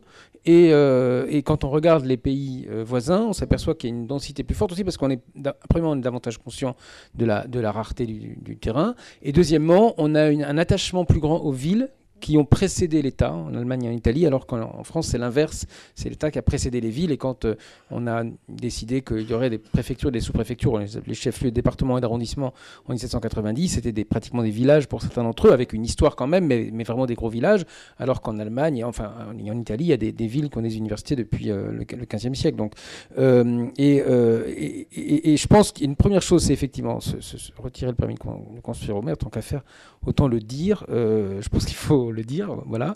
On, l'avait mis dans un livre que j'ai fait avec un co-auteur qui est sociologue urbaniste en 2012, s'appelle La tentation du bitume, qui parle d'étalement urbain. Et puis il y a une autre chose, on parle de coûts. Alors je ne sais pas comment techniquement, je ne suis pas spécialiste de ça, je le dis simplement, euh, j'observe simplement, mais intégrer les, coûts à venir en fait dans tout ça. C'est le coût global et là on, est, en est loin. Le coût global pour la collectivité, il y a un chercheur nord-américain qui euh, euh, et voilà, et qui, a fait une étude là-dessus en disant à l'hectare, en gros, euh, c'est 15 fois plus cher pour, le, pour, la, pour la collectivité d'aménager euh, euh, à l'extérieur par rapport à la ville, mais ça vous l'avez fait.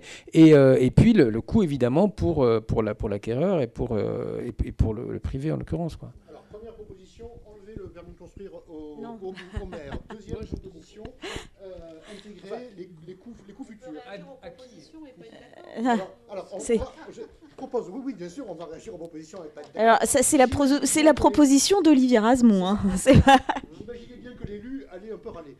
Mais euh, on va peut-être regarder non, mais les propositions de la note. Oui. Euh, et puis ensuite réagir. Euh, je vais essayer de structurer un peu ça. Oui, alors c'est compliqué parce qu'en fait, je trouve qu'on a un on a un peu abordé déjà les propositions euh, comme ça, un peu de manière un peu subtile, parce que euh, donc là, désolé, je vais recentrer sur le lotissement, même si on est ah. parti un peu loin. Mais effectivement, moi, il y a quelque chose qui m'a beaucoup marqué dans le lotissement, c'est que finalement, souvent quand on construit un lotissement, euh, on ne se pose pas la question de qu'est-ce que le lotissement va apporter à la ville et qu'est-ce que la ville apporte au lotissement. Souvent, c'est pas dans les deux sens. Ça veut dire que les habitants de la ville ils savent qu'il y a un lotissement qui se construit, mais ils n'ont pas besoin d'y aller, puisqu'il n'y a rien de la ville qui est pour eux là-bas.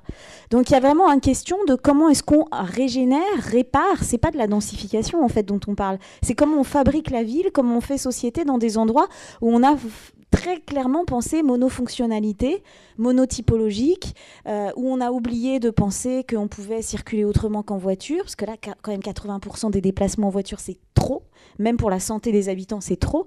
Et donc, il y a toutes euh, ces questions-là qui étaient euh, prégnantes. Donc nous, la première proposition, elle était clairement sur l'idée de dire repartons dans, un développement de la culture du projet urbain dans les lotissements. C'est-à-dire qu'à un moment donné, euh, il va falloir travailler euh, sur, les documents d'urbanisme, sur la formation des élus, sur la relation entre les élus et les habitants dans le, dans le projet qui va être fait pour finalement sortir d'une logique qui soit très individuelle dans le lotissement, mais qui amène un raisonnement collectif sur qu'est-ce qu'on a besoin à cet endroit-là pour faire ville ensemble. Est-ce que c'est un verger collectif? Est-ce que c'est euh, euh, un cheminement qui amène de l'église Et je fais exprès de prendre des exemples très simples hein, sur des lotissements presque ruraux. Est-ce que c'est le, cheminement piéton qui va amener euh, des maisons à l'école pour éviter qu'on emmène nos enfants en voiture? Est-ce que c'est un un, relais d'assistante maternelle parce qu'effectivement il y a six bébés et qu'il faut à un moment donné que les, les, les, aides, les, les, aides péricultrices puissent se retrouver Est-ce qu'on n'a pas besoin de coworking? Parce qu'il faut aussi voir ça. J'étais au colloque des architectes des bâtiments de France vendredi dernier. le grand boom dans le milieu rural, c'est le tiers-lieu. C'est l'espace où on se retrouve beaucoup plus que dans, que dans les villes finalement parce que alors là il y en a partout. Et, du coup ça amène de la créativité, ça amène de l'innovation. Et effectivement, on parlait tout à l'heure de, de, de, de, personnes qui quittaient euh, la, la, métropole pour retourner dans ces, dans, ces, euh, dans ces villes moyennes ou dans la ruralité. Elles vont aussi se retrouver dans, dans une ruralité où est-ce qu'elles vont devoir investir? Bah, C'est les lotissements aussi, parce qu'il y aura ces lotissements, ils existent en proximité des bourgs ruraux. Donc il faut qu'on puisse aussi donner des, des systèmes. Donc il y a, y a, effectivement toute la question de euh, proposition qui tourne autour de, de cet aspect projet. Euh, donc effectivement, c'est aussi bien utiliser les outils euh, d'orientation de l'aménagement et de programmation, donc ce qui est un, grand outil du PLUI et qui à mon avis n'est pas assez utilisé. Et puis c'est aussi faire euh, un travail sur le potentiel foncier et l'usage. Alors un exemple très flagrant que je cite euh, régulièrement, j'avais fait une étude sur un, très gros lotissement avec des étudiants. Euh, je leur avais demandé de recenser les jardins entretenus, les jardins non entretenus et les, jardins complètement à l'abandon. Et on avait repéré 60% de jardins complètement à l'abandon. Ce qui veut dire que même si sur le foncier on était sur des logiques très découpées, si on travaillait sur le végétal, ce qui unifiait euh, l'intérieur des îlots, etc., on avait finalement euh, à l'usage énormément d'espace qui était perdu, pas occupé, pour diverses raisons. Pas le temps parce que trop, trop au travail, euh, personne avec les enfants qui étaient partis et un peu âgés, etc. Pas, pas l'envie, etc. Et en fait, on se rend compte qu'en passant par l'usage, on peut trouver des moyens de faire faire projet ensemble. Euh, une autre idée, par exemple, effectivement, euh, pour l'instant, on a euh, voilà, des voitures, 2, 3, 4 par, par, par famille prenons une voiture pour le lotissement qu'on loue, euh, voilà, euh, l'autopartage, ça existe. Ça commence à se faire. Et en fait, c'est pour ça que je parlais tout à l'heure de, de, mutation dans les tissus pavillonnaires, mais aussi dans les villes. On voit toutes ces initiatives citoyennes qui finalement vont plus vite que la décision politique, mais qui, si elles sont prises tout de suite par les politiques, pourraient, sur les lotissements notamment, nous aider à faire projet. Donc l'idée de la, première partie d'Anote, c'est que effectivement, on ne va pas régénérer euh, un lotissement près de Paris comme un lotissement en banlieue de de, Vire, par exemple. Euh, et, du coup, il va falloir que ça se fasse par le projet avec les territoires, en, analysant bien. Et c'est pour ça qu'on est obligé, et ça, il faut le reconnaître, malheureusement, les gouvernements n'ont pas toujours cette logique-là, mais le logique de l'urbanisme, c'est le temps long. Et si on se dit qu'on est maintenant sur une réparation des lotissements, c'est parce que ce sont des espaces à vivre, et donc il faut à la fois passer, penser sur le temps du projet, comment on va fabriquer le projet ensemble, mais aussi la logique jusqu'où on va aller, mais pas penser qu'on va changer tout du jour au lendemain. Parce que justement, ce micro-foncier, ça va amener à de l'acupuncture euh, euh, foncière progressive. Et donc, ça veut dire qu'à un moment donné, pour avoir un déclencheur, il va falloir qu'on ait un peu cette, euh, logique aussi de recensement foncier, de potentiel foncier. Ça peut être fait avec des établissements publics fonciers, ça peut être fait ça c'est souvent fait dans le cadre des PLU, mais pas avec la logique forcément d'imaginer le potentiel que ça peut donner. Un autre exemple typique, vous trouverez dans énormément de lotissements un trottoir de 2 mètres d'un côté et de l'autre, plus une place de parking d'un côté et de l'autre, plus des voiries qui font 3 mètres de chaque côté pour faire le passage. Et vous avez 20 passages le matin, 20 passages le soir. Et on a fait des voiries qui font 9 mètres de large avec tout le bitume que ça prend. Donc là, on a aussi du potentiel foncier, non pas pour faire euh, des maisons en plus, euh, des activités en plus, mais pour faire plein de choses en plus, ou alors pour désartificialiser le sol. Euh, ça peut être euh, planté, enfin j'en sais rien. Selon les sites, on a vraiment, euh, et, et, surtout imaginer que ça coûtera moins cher à entretenir après. Donc il y a cette question de la frugalité dans l'aménagement, de cette frugalité de la matière et qui demandera du temps, et aussi de témoignages d'élus à élus. Moi, je crois beaucoup au respect que les élus ont pour le travail d'autres élus quand ça fonctionne, et je pense que et là je parle aussi pour les professionnels, et euh, on a très intérêt à mettre les élus en relation les uns les autres pour qu'ils s'échangent des pratiques, parce qu'en fait c'est là où, euh, après ce sont eux les acteurs politiques, les décisionnaires. Il faut qu'ils puissent dire non, il faut qu'ils puissent faire des choix, et pour ça il faut qu'on les aide et qu'on les éclaire. Donc cette question de projet, c'est une question euh, de dialogue, de processus de conception intégrée, comme on appelle au Canada, qui est de dire, dès le départ, on se met autour de la table tous pour monter en compétence sur un, projet. Donc la première proposition, elle touche à ça, elle est plus détaillée dans la note. La deuxième, alors la deuxième, du coup, en fait, finalement, c'est un peu le, c'est un peu ce qui se passe avec Action Cœur de Ville. C'est-à-dire, d'un côté, euh, on nous dit, euh, voilà, on nous met tous les moyens, mais Action Cœur de Ville, avant de faire, euh, de pouvoir mettre les moyens, il faut d'abord faire qu'est-ce qu'on va faire de tous ces moyens? Donc il y a des villes là qui partent sur des, revitalisations de centre-bourg ou de centre-ville, mais qui savent pas ce qu'elles n'ont pas le projet de leur ville. Alors là c'est pareil en fait. Nous l'idée c'est la première proposition est de dire c'est quoi le projet pour cet espace-là, ce quartier, ce lotissement, etc. Donc ça peut être intégré au PLU après, mais il faut que ça soit vraiment marqué. Et une fois qu'on a ça, on peut effectivement se dire que euh, en regardant toutes les aides de l'État qui sont fournies en ce moment, notamment individuelles, on passerait plutôt d'une logique individuelle de d'aide qui par exemple va habiller chaque maison, euh, mais finalement sans garantie que ça fonctionne, on le voit, on a des résultats très, très critiques, à une logique collective d'aide avec l'idée de contrat de régénération de lotissement ou un autre nom parce que c'est peut-être un peu barbare, il faut trouver le nom, euh, adéquat, mais qui permettrait en fait de se dire que à un moment donné, euh, eh bien euh, on ne peut plus finalement ni, euh, ni aménager comme on le faisait depuis des années, euh, ni euh, établir le même politique, puisque notre objectif commun, c'est quand même à un moment donné de sauver un peu la planète. Et ça marche pas. C'est-à-dire que si on continue à s'étaler, si on continue à faire ces politiques-là, ça ne marche pas. Donc l'idée de se dire, bah voilà, on est, on est obligé de faire ensemble mais en fait, faire ensemble, c'est génial parce que c'est aussi ce qui nous permet de nous connaître les uns les autres, de faire société, de faire que les enfants vont être gardés le matin, que vous n'allez pas tourner le dos à votre voisin euh, en sortant de votre maison, etc. Donc la question est, euh, l'idée du deuxième, euh, de, de, la deuxième proposition, c'est qu'à travers ces contrats de régénération de lotissement, on propose finalement d'essayer de mutualiser les aides et de garantir que ces aides servent à la collectivité. L'exemple du chauffage est très clair.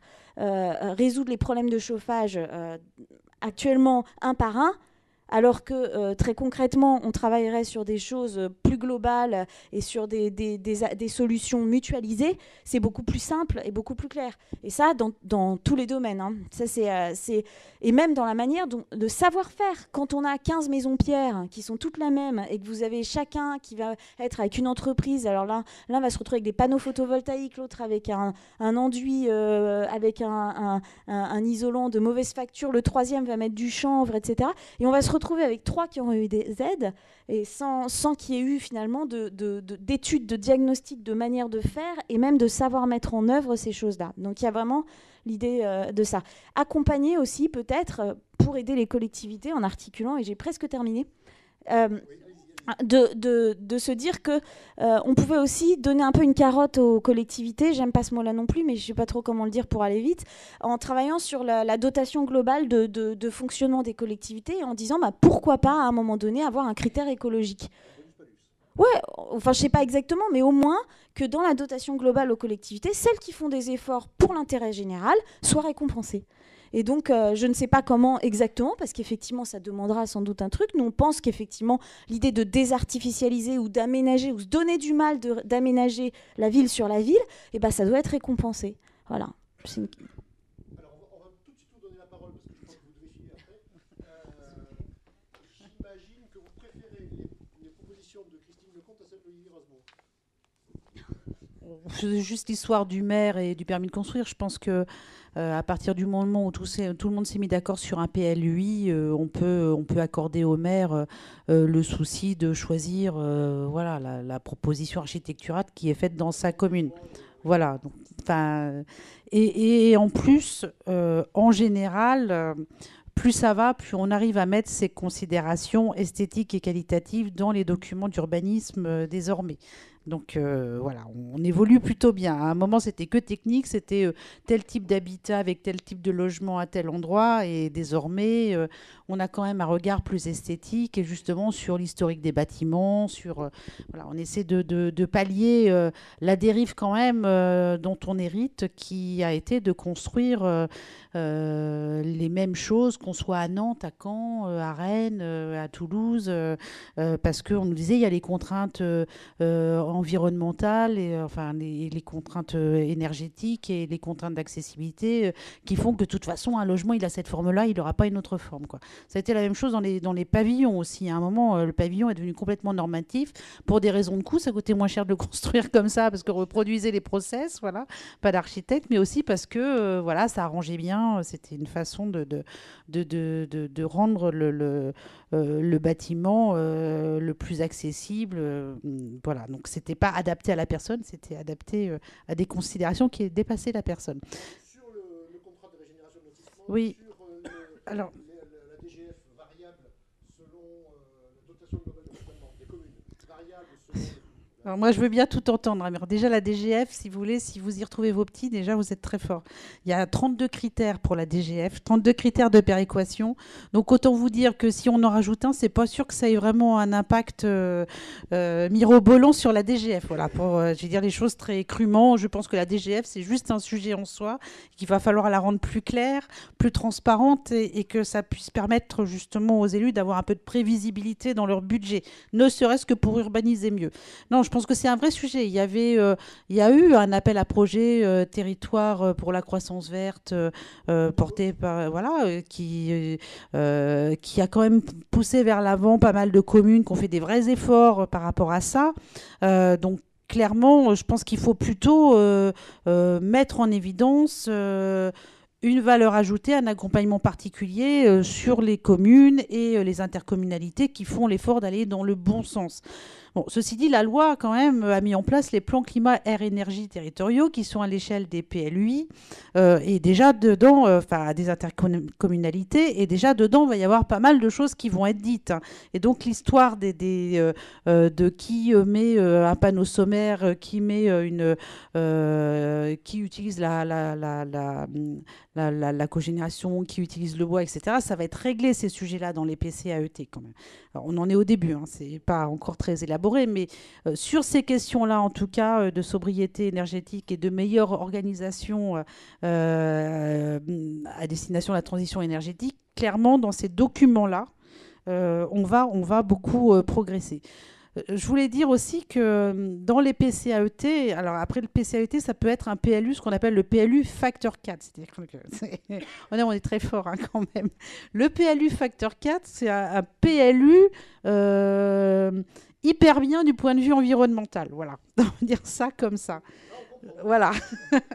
Mais c'est un vrai sujet parce qu'on fait un PCAET, on fait un PLU, on fait un plan de déplacement urbain, on fait un plan local de l'habitat et euh, ben, tout ça euh, se fait dans son coin. Euh. alors c'est des fois des gens qui se connaissent, qui parlent les mêmes choses, mais on s'arrange pour pas avoir un document central qui regroupe tout. Et, donc ça c'est important. Donc ce fameux PLU facteur 4, moi j'y crois même si ça fait peur à tout le monde parce qu'on se dit, oh là là, c'est des contraintes en plus, il faut encore plein de travail pour arriver à se mettre d'accord. Mais je pense que ça va être un, formidable outil justement euh, pour décider. Euh, et là, je, vais vraiment parler du sujet des lotissements. Euh, si on fait un bilan lotissement à l'échelle d'une intercommunalité, parce qu'il faut faire des bilans lotissement à l'échelle des intercommunalités, on a d'ailleurs les cités ouvrières hein, qui étaient des lotissements.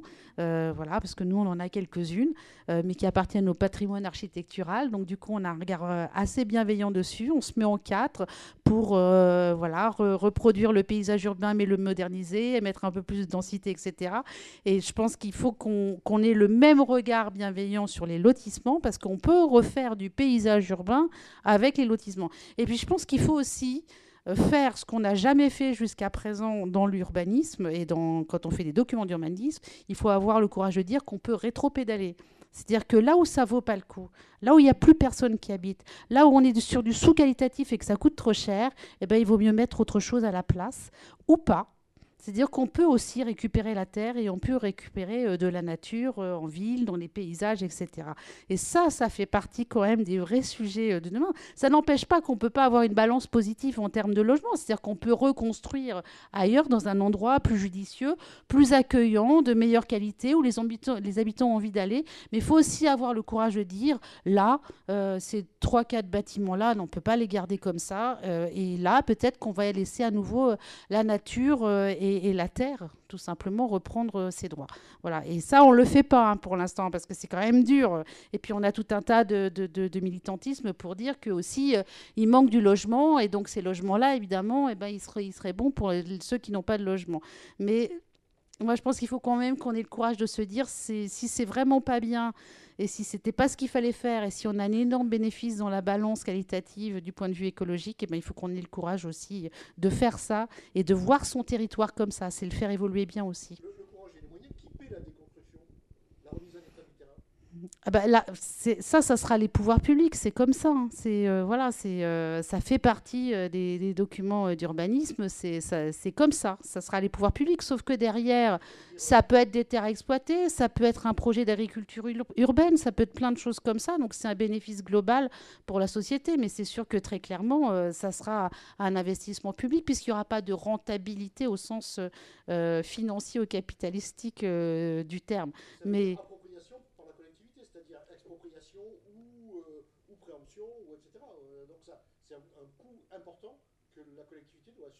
Ben, elle le fait déjà hein, dans les villes. Qu'est-ce que vous croyez Comment ça se fait Quand on, Comment on fait pour reconquérir une, fiche de une friche euh, industrielle-portuaire de 300 hectares? Ben, C'est avec le PFN et on a, on a racheté au fur et à mesure et puis on y va là.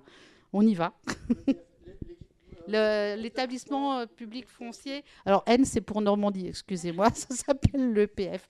Mais euh, voilà, il faut, euh, je pense qu'il faut repenser différemment. Et en tout cas, il y a surtout un grand sujet qui va, se, qui va faire jour, c'est qu'on voit bien que la consommation Internet commerciale explose et elle va exploser, c'est une réalité. On va avoir des friches commerciales. Et quand je dis qu'il faut repenser l'urbanisme, et des, des friches à grande échelle, quand je dis qu'il faut repenser l'urbanisme, c'est que là, ça va être des territoires prioritaires sur lesquels il va falloir euh, imaginer leur destin. C'est-à-dire, est-ce qu'on laisse les boîtes euh, moches ou pas euh, pour remettre autre chose derrière? Est-ce qu'on met du logement à cet endroit-là? Parce qu'en général, comme on a fait les voiries et tout, ben, tant qu'à faire, autant mettre le logement là. Mais il n'y a pas les services publics, donc c'est quand même un sujet. Ou est-ce qu'on déconstruit complètement, on enlève le bitume et on redonne à la terre ses droits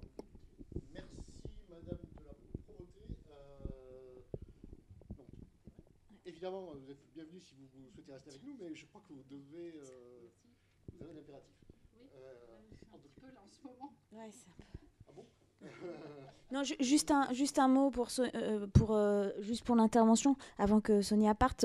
C'est vrai qu'on s'est penché sur les lotissements, mais on aurait très bien pu se pencher sur les entrées de ville. Hein. Je veux dire, dans la même logique. Hein. On, a, on, a, on a vraiment choisi cet angle-là parce qu'on voulait pas se disperser, mais très concrètement, euh, c'est des questions qui sont c'est très bien d'ouvrir le débat parce qu'à mon avis, c'est en fait l'idée aussi de la note et je pense que c'est l'idée de la fabrique, c'est aussi de mettre à un moment donné euh, euh, le pied dans la porte pour dire attendez, il y a ces questions-là, là, faut, prospectivement, on est là-dessus. Voilà. Ah, les anciens aisés, il faut acheter de la terre parce qu'on n'en fabriquera plus, mais peut-être qu'on va être capable à nouveau de fabriquer de la terre. Mm. moi, ça, c'est un gros espoir. Alors, je, reviens, moi, du congrès de Futurible, Futurible International, qui, euh, qui réfléchit au futur. Et j'ai retenu plusieurs choses. La première chose, c'est qu'on ne prévoit pas le futur, on ne sait pas ce qu'il sera. Mais par contre, que, notamment grâce aux moyens numériques dont on dispose, on peut faire des scénarios. On peut faire plein de scénarios en se disant et si? Et si par exemple l'État était beaucoup plus riche et pouvait racheter beaucoup de terres et s'il pouvait transformer de nombreux quartiers ou bien et si c'était le contraire comment est-ce qu'on pourrait se, se débrouiller? Et ce que j'en retiens, c'est que ce qui n'est pas du tout réalisé en France et qui est beaucoup réalisé par nos voisins, c'est le fait de changer complètement, et vous l'évoquiez tout à l'heure, d'usage. Alors changer d'usage, ça peut être quoi? Ça peut être mettre quatre pavillons ensemble qu'aucun des quatre copropriétaires, des, propriétaires n'a le moyen de, réhabiliter, et d'en faire une petite résidence pour personnes âgées pour quatre personnes pour quatre familles, avec une cinquième famille qui, elle, euh, prend en charge ce qui, ce qui se passe dans cette maison. C'est un type de chose qui peut être fait. C'est tout ce qui relève de l'usage privé des espaces collectifs. Ce qui oblige chacun à avoir une parcelle, c'est que chez nous, il n'est pas possible de faire un barbecue sur une pelouse commune. C'est quelque chose qui à la fois crée de la socialité et qui en même temps euh, permet un usage d'espaces qui ne sont pas utilisés. Ou bien, à l'inverse, comme à Detroit aux États-Unis, où on a une, très grande perte de population, comment est-ce qu'on réunit les parcelles individuelles pour leur donner un usage collectif et un, usage de culture collectif? C'est-à-dire que euh, certains néo-ruraux cultivent sur une dizaine de parcelles qui sont reliées à des maisons individuelles. Tous ces sujets-là ne demandent pas d'argent public. Et je pense qu'aujourd'hui, où nous nous félicitons d'avoir 3% euh, ou un peu plus de déficit annuel, nous avons oublié que 3% de déficit, c'est 3% de déficit. Ça veut dire qu'on continue à s'endetter. On est actuellement à des taux qui sont pratiquement nuls. Ça ne va pas durer. Et donc, si on ne veut pas que la totalité des finances publiques soit consacrée au fait de rembourser les emprunts d'intérêt, on peut dès maintenant réfléchir non plus à des investissements lourds, mais à des changements d'usage. Et alors là, où je serai en totale opposition avec vous, c'est que je suis pour une lutte contre le projet urbain.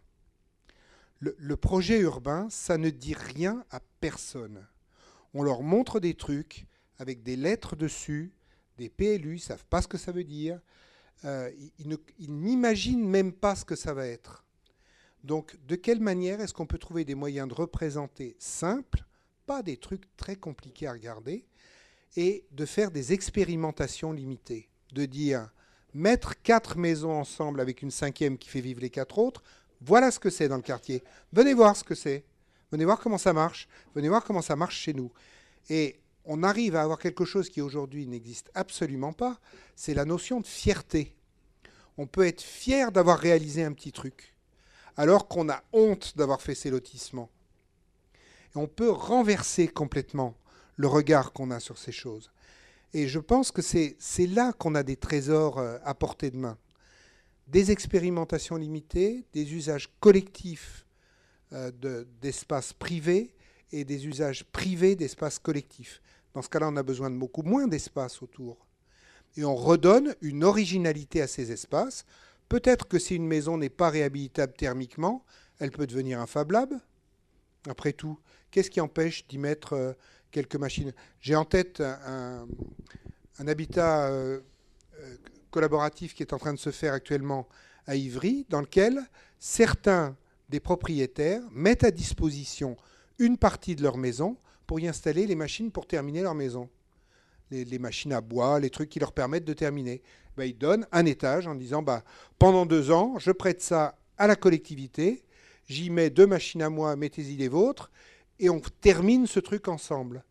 Je pense que vraiment, on a besoin de retrouver quelque chose qui fasse envie.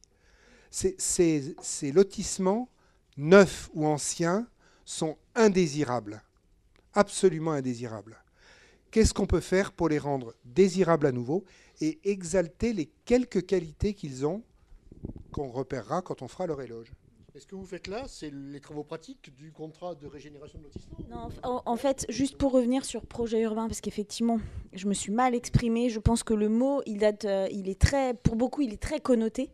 Et pour euh, ma génération, je suis désolée, je vais vous le dire comme ça, mais c'est pas exactement comme ça que je le vois. C'est-à-dire autant, et je l'ai tout de suite précisé, et dans le groupe de travail, c'était très clair, on est parti des mutations, de l'observation des mutations dans le tissu pavillonnaire. Donc on est parti de tous ces petits trésors dont, vous parlez, qui sont, euh, et ça, on a une liste hein, qu'on a faite, c'est un travail que moi j'ai mené pour le CAUE de l'Essonne il y a quelques années, euh, sur l'autopartage, prêter son jardin.com, l'habitat intergénérationnel, etc., etc. Il y a énormément de choses qui se passaient en Essonne qu'on a essayé de récolter pour comprendre ce qui se passait de manière intrinsèque dans le lotissement et qui étaient des pépites pour nous. Et c'est des pépites de projet, mais en fait, projet urbain, si on le prend à l'aune de ce que ça voulait dire dans les années 80-90, on va dire 90, ça va pas. C'est plus du tout la manière de faire le projet. Et en plus, nous, les, professionnels, et notamment les architectes, on a changé complètement de vision sur la manière dont on appréhende euh, notre rôle euh, dans ce projet.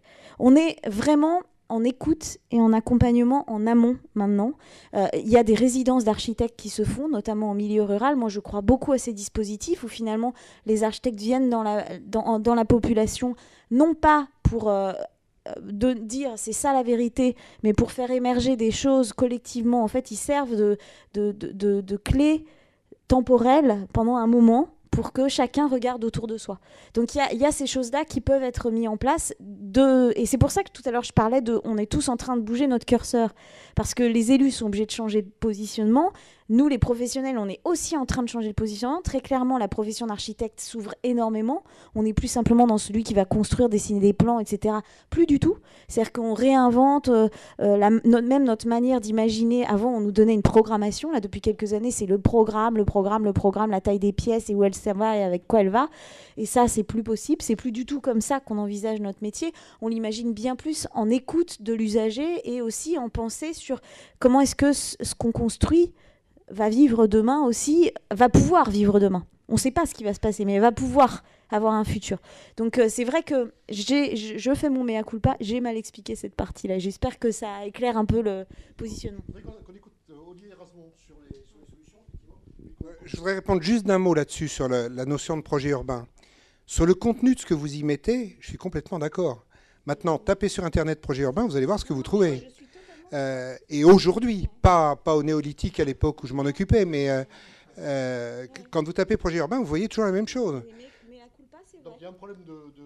Ah bah, Donc, bah, il faut trouver un mot qui corresponde. L'atelier est fait pour ça, et je pense que typiquement là, c'est quelque chose que, que moi j'avais pas repéré, mais qui me semble essentiel. On ne pense pas à projet urbain comme faut nous bien qu'on. Faut que ça s'appelle autrement. Faut que ça soit bien explicité. Faut que ça ait un autre nom. Et je suis totalement alors là, on est vraiment dans la sémantique, c'est intéressant. Hein. Étalement urbain, euh, pavillon, euh, euh, projet urbain, il y en avait un autre avant, etc. densification, etc. J'ai l'impression qu'il y a quand même quelque chose à, creuser. alors, l'autre jour, j'ai vu un barbecue sur une pelouse à Vevey en Suisse. Et je me suis dit, tiens, c'est exceptionnel. Et j'ai. Voilà. Non, non, enfin, non, non, d'accord, mais je, voilà, je, voyais ça pour la première fois, je me suis dit, voilà. Voilà. Je sais, oui, c'est effectivement. Euh, alors, sur l'histoire du, permis de construire, en fait, moi, ce qui me, semble. Euh, ce, que, je veux dire, c'est qu'en fait, même si, je ne sais pas si le Scott de, de Caen est absolument extraordinaire, c'est très bien, mais sauf que dans, dans l'ensemble, ça, ça, ça, ça marche pas. Par exemple, on continue à faire exactement comme avant. Donc à un moment, il faut se poser cette question. On a un pays où il y a en fait le vrai truc, c'est le regroupement des communes. C'est totalement tabou. De temps en temps, quelqu'un en parle et puis il se fait tout de suite tacler. Là, en ce moment, c'est vraiment pas le truc à dire. Mais pourtant, c'est vraiment indispensable pour des raisons justes de d'organisation. C'est-à-dire si vous avez la, médiane, c'est 360 euh, habitants par commune. Donc, euh, c'est-à-dire que la moitié des communes ont moins de 360 habitants. Bon, bah, il y a des questions à se poser. On ne peut pas avoir tout simplement suffisamment de, gens euh, qui sont prêts à s'engager pour la commune et des, services pour, euh, pour qu'ils soient capables. Et puis, c'est exactement ce que vous avez dit. Voilà. Et puis, effectivement, le, type qui vient taper sur l'épaule. Donc, en fait, c'est le regroupement des communes. Hollande, c'est un des trucs qu'il a fait et qu'il n'a jamais mis en avant très caractéristique, qui fait tout le temps ça apparemment, mais euh, qui était, enfin, en fait, ça venait d'ailleurs du Sénat au passage, euh, et donc euh, qui était de, par les dotations d'amener au regroupement des communes. Mais je pense que c'est un truc à poursuivre. Bon, ça c'est une chose. et puis simplement, j'ai adoré, j'ai trouvé ça super intéressant. Je suis pas compétent pour tout, mais j'ai trouvé ça très bien ce que vous avez dit. ce qui m'a beaucoup frappé, c'est la question de la connaissance. On parle effectivement des lotissements sans forcément les connaître, en, oubliant qu'il y a différents types. Et on oublie, c'est très, très, c'est vraiment quand on se balade dans les voies, c'est vraiment des choses très différentes. Il y en a qui sont identiques, les autres pas du tout. Il y en a qui sont, qui sont considérés comme chics, d'autres qui sont pas du tout, euh, d'autres qui sont vieux. Enfin, certains sont neufs, etc. Il y a vraiment une très, très grande diversité. Et ce que vous avez fait comme travail consiste à dire euh, quel est l'état des jardins mon co-auteur, euh, donc euh, le co-auteur avec lequel j'avais fait la tentation du bitume, Eric Hamelin, a une société d'urbanisme euh, et, il, est, allé voir ce qu'on appelle les franges franciliennes, c'est-à-dire les, communes qui sont à proximité de l'Île-de-France, qui sont dans l'Eure ou dans le Loiret ou et vraiment tout près ou dans l'Oise. Et il s'est interrogé et il s'est aperçu qu'une bonne partie des gens qui habitaient dans ces communes, dans des lotissements donc, en fait, ne voulaient pas au départ habiter dans des lotissements, mais ils n'ont rien trouvé d'autre. Et donc, c'est peut-être pour ça qu'ils n'entretiennent pas leur jardin. Donc, en fait, je pense qu'il y a cette connaissance-là dont on euh, qu'on n'a pas assez, en fait, qu'il faudrait creuser. Voilà, c'est un peu... Euh, c'est pareil pour les... Euh, pour plein de sujets que je suis moi, mais c'est et puis une dernière chose simplement, c'est l'accessibilité. Systématiquement, quand on parle de quelque chose en France, on imagine accessibilité tout le monde pense immédiatement voiture. Il faut se poser la question, vous l'avez dit aussi, les centres, les, euh, euh, évidemment la possibilité à vélo, les, effectivement le, fait il y, a des maires qui le font, j'en ai rencontré, qui s'organisent, euh, et là c'est des maires, là justement, souvent des bonne partie des femmes mères d'ailleurs qui décident, voilà, on va organiser le village de façon à ce qu'on puisse passer par, un, par une centre. Donc parfois ça veut dire dire au propriétaire d'à côté qui a pris possession de la sente euh, en mettant son tas de bois et qui est interdit de passer, ben non, euh, c'est un endroit public, on doit pouvoir passer, etc. Euh, il y a une servitude, ou il y a une servitude, etc. Et donc en fait, c'est toutes ces choses-là, mais vous l'avez très bien dit, mais ça, c'est vraiment se poser la question, parce que la densification, c'est ça aussi. Si on fait un lotissement dense, mais qui est, relié seulement par une route et 3 km de toute autre habitation, bah, c'est tout sauf dense. Euh, par contre, si on le, si on le relie par, par la possibilité de marcher tout simplement ou de passer à vélo, là ça devient beaucoup moins dense parce qu'on peut accéder à d'autres quartiers. Voilà. Mais je devrais y aller aussi, je suis désolé. Merci. alors, des interventions, compléter cette, cette, proposition de, de solution euh, au diagnostic qui a été établi euh, tout à l'heure. Qui, euh, qui veut intervenir le, temps que les questions, enfin, les, propositions ou les, enrichissements arrivent, juste une question de sémantique encore. quand on parle de lotissement, on imagine les maisons phénix, tout aligné, etc. Mais des, des, cœurs de ville, y compris de villes historiques, ont été construits par lotissement aussi. si vous allez sur la, rue de la République à Avignon qui va de la place de l'horloge euh, et derrière au Palais des Papes, etc., vous avez une grande plaque qui vous explique qu'au 19e siècle, on a, loti cet endroit-là et on a fait euh, les bâtiments qui sont aujourd'hui euh, la Banque de France, etc., etc. Donc tout, le, lotissement, c'est juste une, un outil juridique, c'est pas en soi un mode de... C'est une, forme, c'est une forme juridique et l'outil pour fabriquer le lotissement à l'heure actuelle s'appelle le permis d'aménager. Donc c'est vrai que c'est une question qu'on s'est posée. Comment est-ce que de manière sémantique, ça allait euh, être reçu? Parce que euh, l'idée est effectivement plutôt de s'intéresser à ces lotissements, euh, on va dire, pavillonnaires, nés de l'étalement urbain et un peu en déshérence, plutôt que non mitoyen, on va dire, plutôt qu'à à la forme du lotissement comme on pouvait voir juste après la guerre dans les années 30, etc. Néanmoins, dans ces lotissements-là, c'est ce que je disais ce matin, euh, je parlais d'Alexandra David Neal qui a écrit euh, dans un de ses ouvrages, alors qu'elle cherchait un, endroit pour, euh, habiter, Mon cher ami, je viens de visiter une maison, elle est sur une parcelle, elle est seule, on, se croirait au cimetière, tellement on nous sépare les uns des autres. Et en fait, la question n'est pas tant de la beauté de la maison, parce qu'à cette époque-là, on avait plutôt l'impression que c'était assez qualitatif parfois. Sauf que la question, c'est ce que ça, ça, devient progressivement, ce que c'est devenu. C'est tout à l'heure quand on montrait euh, la photo de, de, de, de, ces lotissements où on voit euh, des maisons avec deux garages, deux portes de garage. Euh, c'est absolument plus une maison pour les hommes, c'est une maison pour la voiture. Donc à un moment donné, est-ce que c'est ça qu'on veut? Donc, c'est ça. Non, mais du coup, c'est vrai qu'on est resté sur ce mot lotissement après avoir retourné la question plusieurs fois en se disant, bah tant pis, il faut quand même qu'on ait euh, ce mot parce que sinon ça faisait, euh, euh, ça faisait une phrase de trois pieds de long pour expliquer un truc qui, si on se penche dans, la, dans le début de la note, est compréhensible après. Voilà, donc. Alors, oui, Henri. Merci beaucoup. Hop. Ah, il faut faire le tour.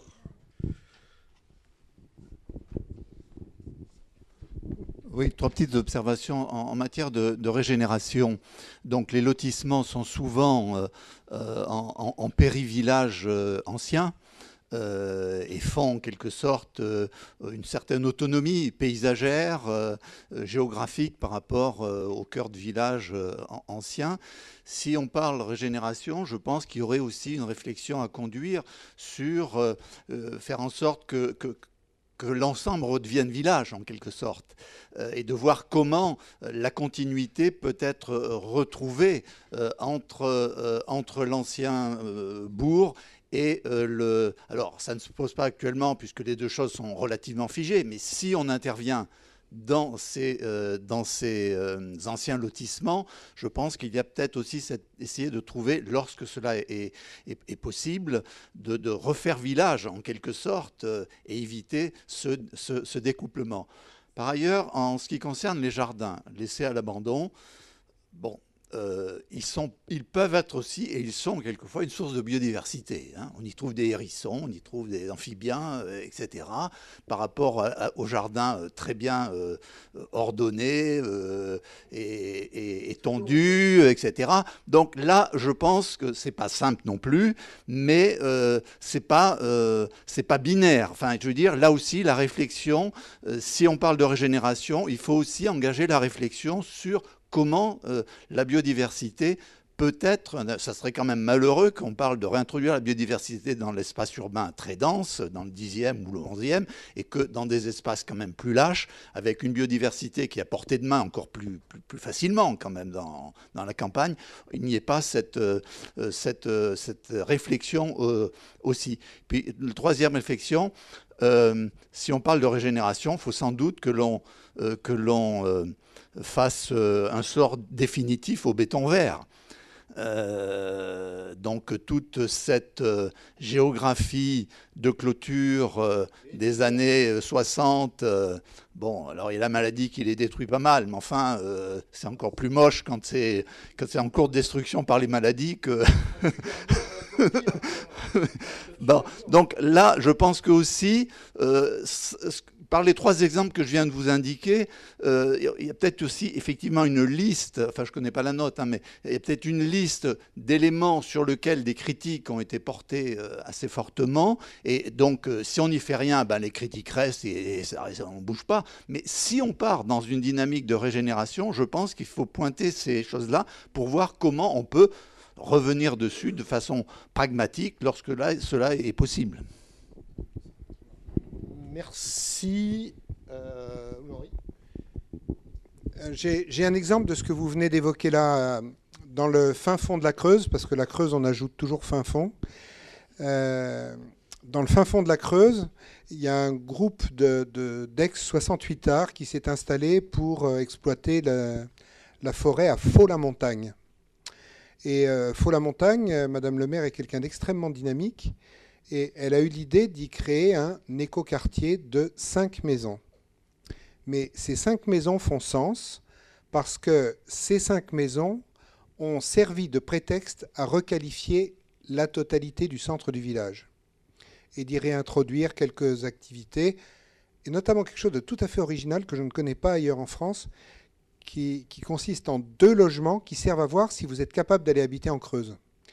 Vous y allez pour euh, trois ou quatre mois, et si vous tenez le coup trois ou quatre mois, vous pouvez vous installer. Mais vous ne vous lancez pas dans l'idée d'habiter en Creuse euh, sans avoir aucune idée de ce que ça représente.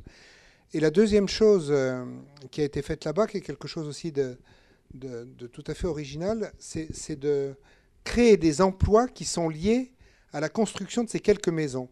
Par exemple, celui qui a eu à gérer sur la pente du terrain sur lequel se trouve ce micro-écoquartier, il a eu à gérer l'eau, il est devenu le gestionnaire de l'eau pour le plateau de Mille Vaches. Et puis enfin, ça a développé une autre idée, parce qu'il est venu dans, cette, euh, dans ce micro-éco-quartier des gens d'ailleurs, des étrangers d'ailleurs, des Néerlandais, et qui ont dit, mais vous avez du vide, pourquoi est-ce que vous ne vendez pas ce vide? Vous répétez tout le temps que vous êtes dans la diagonale du vide, mais c'est une richesse exceptionnelle d'être dans le vide. Et petit à petit, le, foncier agricole de la Creuse est en train d'être repris par d'anciens occupants des polders, qui eux sont expulsés des polders euh, aux Pays-Bas à cause de la montée du niveau de la mer, et qui viennent s'installer en Creuse. Et du coup, l'arrivée de personnes d'étrangers d'ailleurs, euh, parce qu'ils ont cet accent-là aux Pays-Bas, et euh, leur donne un autre regard. Finalement, ça vaut quelque chose là où ils sont, ça a un intérêt. Et c'est une vraie découverte. J'avais deux petites choses, euh, voilà. Enfin, déjà pour poursuivre sur ce que vous dites, sur euh, aussi le, la valeur de ces terres agricoles. Pourquoi est-ce qu'on veut être euh, resté dans cette enveloppe urbaine? C'est parce que même si économiquement, pour le moment, ces terres agricoles ne valent finalement pas grand-chose au regard de ce qu'elles vaudraient si elles étaient constructibles, en fait, elles ont une énorme valeur pour, euh, des pays très éloignés qui viennent acheter en France parce qu'ils ont bien compris que la richesse future, c'était se nourrir. Et donc, euh, un moment donné, nous aussi, quand on travaille sur ce type de choses, on préserve notre patrimoine. Donc forcément, il y a un travail euh, qui va être en même temps de conserver notre patrimoine agricole qui est le futur euh, de la France, hein, clairement. Alors, pour revenir sur ce que vous disiez, juste, moi, je les ai bien notés, les, paramètres. C'est vrai qu'on on a, on a dans la note évité de, faire du projet ou alors d'aller dans, des, dans des, éléments très factuels de projet le moins possible. Sur la partie diagnostic, un peu pour euh, donner des exemples de pourquoi il fallait, enfin pourquoi l'urgence. Sur les propositions, peu. Pourquoi? Parce que en fait, il y a déjà des expérimentations qui se font avec des professionnels et qui sont bien. Moi, je trouve l'atelier des territoires, euh, certaines choses avec la CDC, euh, avec la Banque des territoires, certaines choses avec d'autres d'autres organismes et où on voit que c'est possible en fait les voies. Donc en fait, la note était plutôt de d'orienter sur des questionnements et sur de dire maintenant il va falloir prendre le bras problème à bras le corps et ces deux, propositions le font, plutôt que de venir détailler euh, des propositions qui étaient plutôt territorialisées après. Voilà. Mais euh, j'ai bien noté parce qu'effectivement, je pense que finalement, peut-être qu'en mettant des exemples en plus, euh, voilà. Merci. Alors oui, je vais vous demander de vous déplacer parce que bonsoir. Euh, c'est une, réflexion, une question qui me vient parce que tout à l'heure, on a parlé des architectes qui servaient de facilitateurs auprès des habitants pour euh, monter des projets. On a parlé plutôt de faire plein de petits projets dont on peut être fier que des gros programmes euh, qui ne sont pas désirables. l'importance de bien connaître ce dont on parle, fin du lotissement, il y a plein de cas, enfin chaque cas est finalement unique malgré les, apparences. On voit aussi aujourd'hui là sur les ronds-points en France qu'il y a une grosse envie, je trouve ça très réjouissant, des gens de parler ensemble et de, faire des choses ensemble, de revenir un peu acteurs de, leur vie. Je pense que vous savez de quoi je fais allusion. Euh, et, donc j'ai l'impression qu'on parle de régénération et lotissement, mais c'est aussi de remettre, de la, remettre en vie en fait ces, endroits. Est-ce qu'il n'y aurait pas un intérêt euh, à créer des lieux, parce qu'on parle aussi de pavillons, euh, il doit y avoir aussi des pavillons qu'on peut utiliser. Vous avez parlé de transformer en Fab des pavillons, de créer des lieux, enfin des lieux, un lieu central pour avoir une approche globale, enfin pour aborder tous les aspects de l'agriculture urbaine, de comment se déplacer, de même l'art et la culture, de Fab Lab, de créer dans ces endroits pour euh, accélérer, on va dire, euh, ce fourmillement d'idées qui voudrait être mis en place et euh, vraiment intégrer les acteurs et qu'ils puissent se retrouver dans un endroit qui pourrait servir de centre de gravité à ça, déjà pour la régénération, et après un endroit qui pourrait servir d'autres choses après, mais ça c'est les habitants qui décideront, parce que de toute façon ils seront mis à parler, ils auront eu plein d'idées, ils auront envie de continuer à faire des choses, j'imagine. Merci. Alors, il y avait une un autre souhait, ce sera la dernière intervention. Et puis, euh, on aura un mot de conclusion euh, de Louis-Henri et de Madame Lecomte. Et puis, on devra clôturer parce qu'il faut rendre la salle. Merci. Alors moi, du coup, c'est peut-être un peu euh, en dehors des, dernières questions qu'il y a eu euh, sur beaucoup le vivre ensemble et les idées pour euh, redonner de la vie au lotissement. Moi, je m'intéressais à l'artificialisation des sols. Voilà, on va y arriver. parce que je viens de l'éolien, en fait, où il y a une réglementation qui dit on ne peut pas artificialiser au-delà de telle surface par éolienne. Et si on le fait, il faut compenser. Donc je ne sais pas si ça s'applique à la construction de logements et d'industrie, mais il faudrait que ça s'applique à mon sens.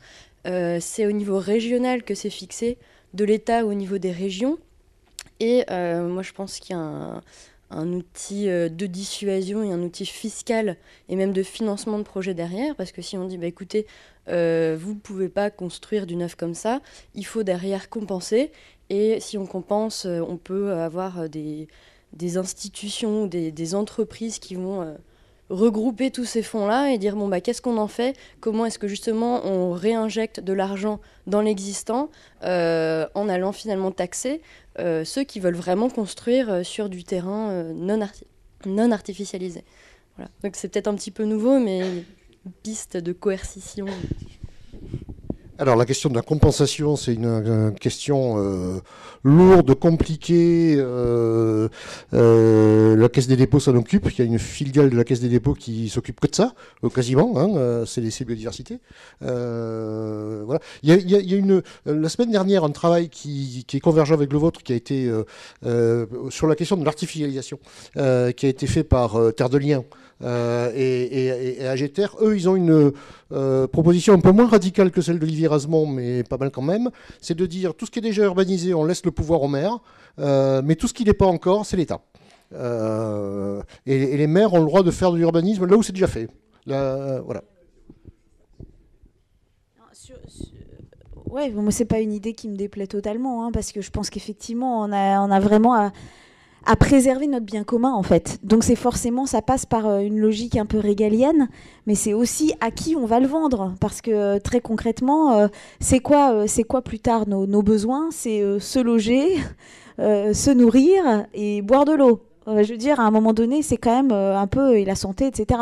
Donc toutes ces questions-là, euh, il faut qu'on les règle de base. Donc ne bradons pas ce qui nous permet d'avoir accès à tout ça.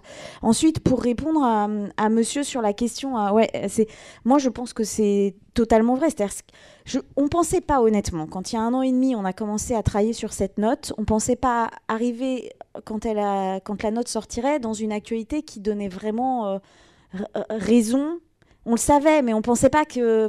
Personne n'aurait imaginé qu'on aurait des gens sur les ronds-points, en fait, au moment où la note sortait. Pourtant, je pense que c'est normal. Enfin, à un moment donné, c'est normal. Comme comme c'est très possible que demain, on ait les, Parisiens qui sortent dans la rue parce que le logement est trop cher. Je veux dire, à un moment donné, c'est des questionnements qui sont très, très violents, qui touchent à l'aménagement du territoire, mais on le dit jamais qui deviennent de société, alors qu'en fait, ce sont des grandes questions de politique générale d'aménagement du territoire qui remontent à longtemps. Et c'est vrai que c'est très compliqué. Alors, juste sur ça, c'est que je parlais du métier d'architecte, mais aussi du métier d'urbaniste. On est plusieurs dans la salle à porter un peu ça. Le, rapport euh, au projet a vraiment changé. Et le rapport au projet, c'est forcément avec ou à côté, en accompagnement de ceux qui habitent. Et on a de plus en plus d'architectes qui vont s'installer en zone rurale ou en zone un petit peu moins dense, parce qu'à Paris, ils n'arrivent plus à innover dans leur métier et à trouver les voies euh, de l'architecte euh, vecteur de lien social. Et comme ils se positionnent comme architectes comme ça à la base, parce que c'est ce qu'ils ont appris et retenu de leurs études, eh bien, pour faire leur vrai métier, ils sont obligés de quitter euh, ces endroits où on les oblige à faire autrement où on est trop cloisonné, etc. Et, la liberté qu'ils y trouvent les rend heureux, même s'ils gagnent moins bien leur vie, etc. Mais le maire pousse la porte comme s'il était il allait chez son pharmacien, et euh, les habitants euh, savent que l'archi est là, euh, et c'est quelqu'un comme les autres, sauf qu'il a fait des études sur un certain domaine et qu'il les met à contribution dans la, la, fabrication de la cité en commun, quoi. Alors, très peu de choses, mais dire simplement, gardons en tête qu'on ne prévoit pas le futur, mais qu'il est possible de faire des scénarios. Faisons beaucoup de scénarios. Deuxième chose, ces scénarios peuvent être utiles à un groupe de travail auquel je participe avec le Club Ville et Aménagement qui s'appelle Faire la ville pas chiante. Et ça peut s'appliquer aussi bien au lotissement euh, qu'à du centre-ville. On voit tout de suite ce que ça veut dire, faire la ville pas chiante. On voit aussi très bien ce que c'est que faire la ville chiante. Et puis la troisième chose, c'est de faire des expérimentations limitées et de montrer ce que ça donne, de faire envie et de redonner un bout de fierté à ces territoires.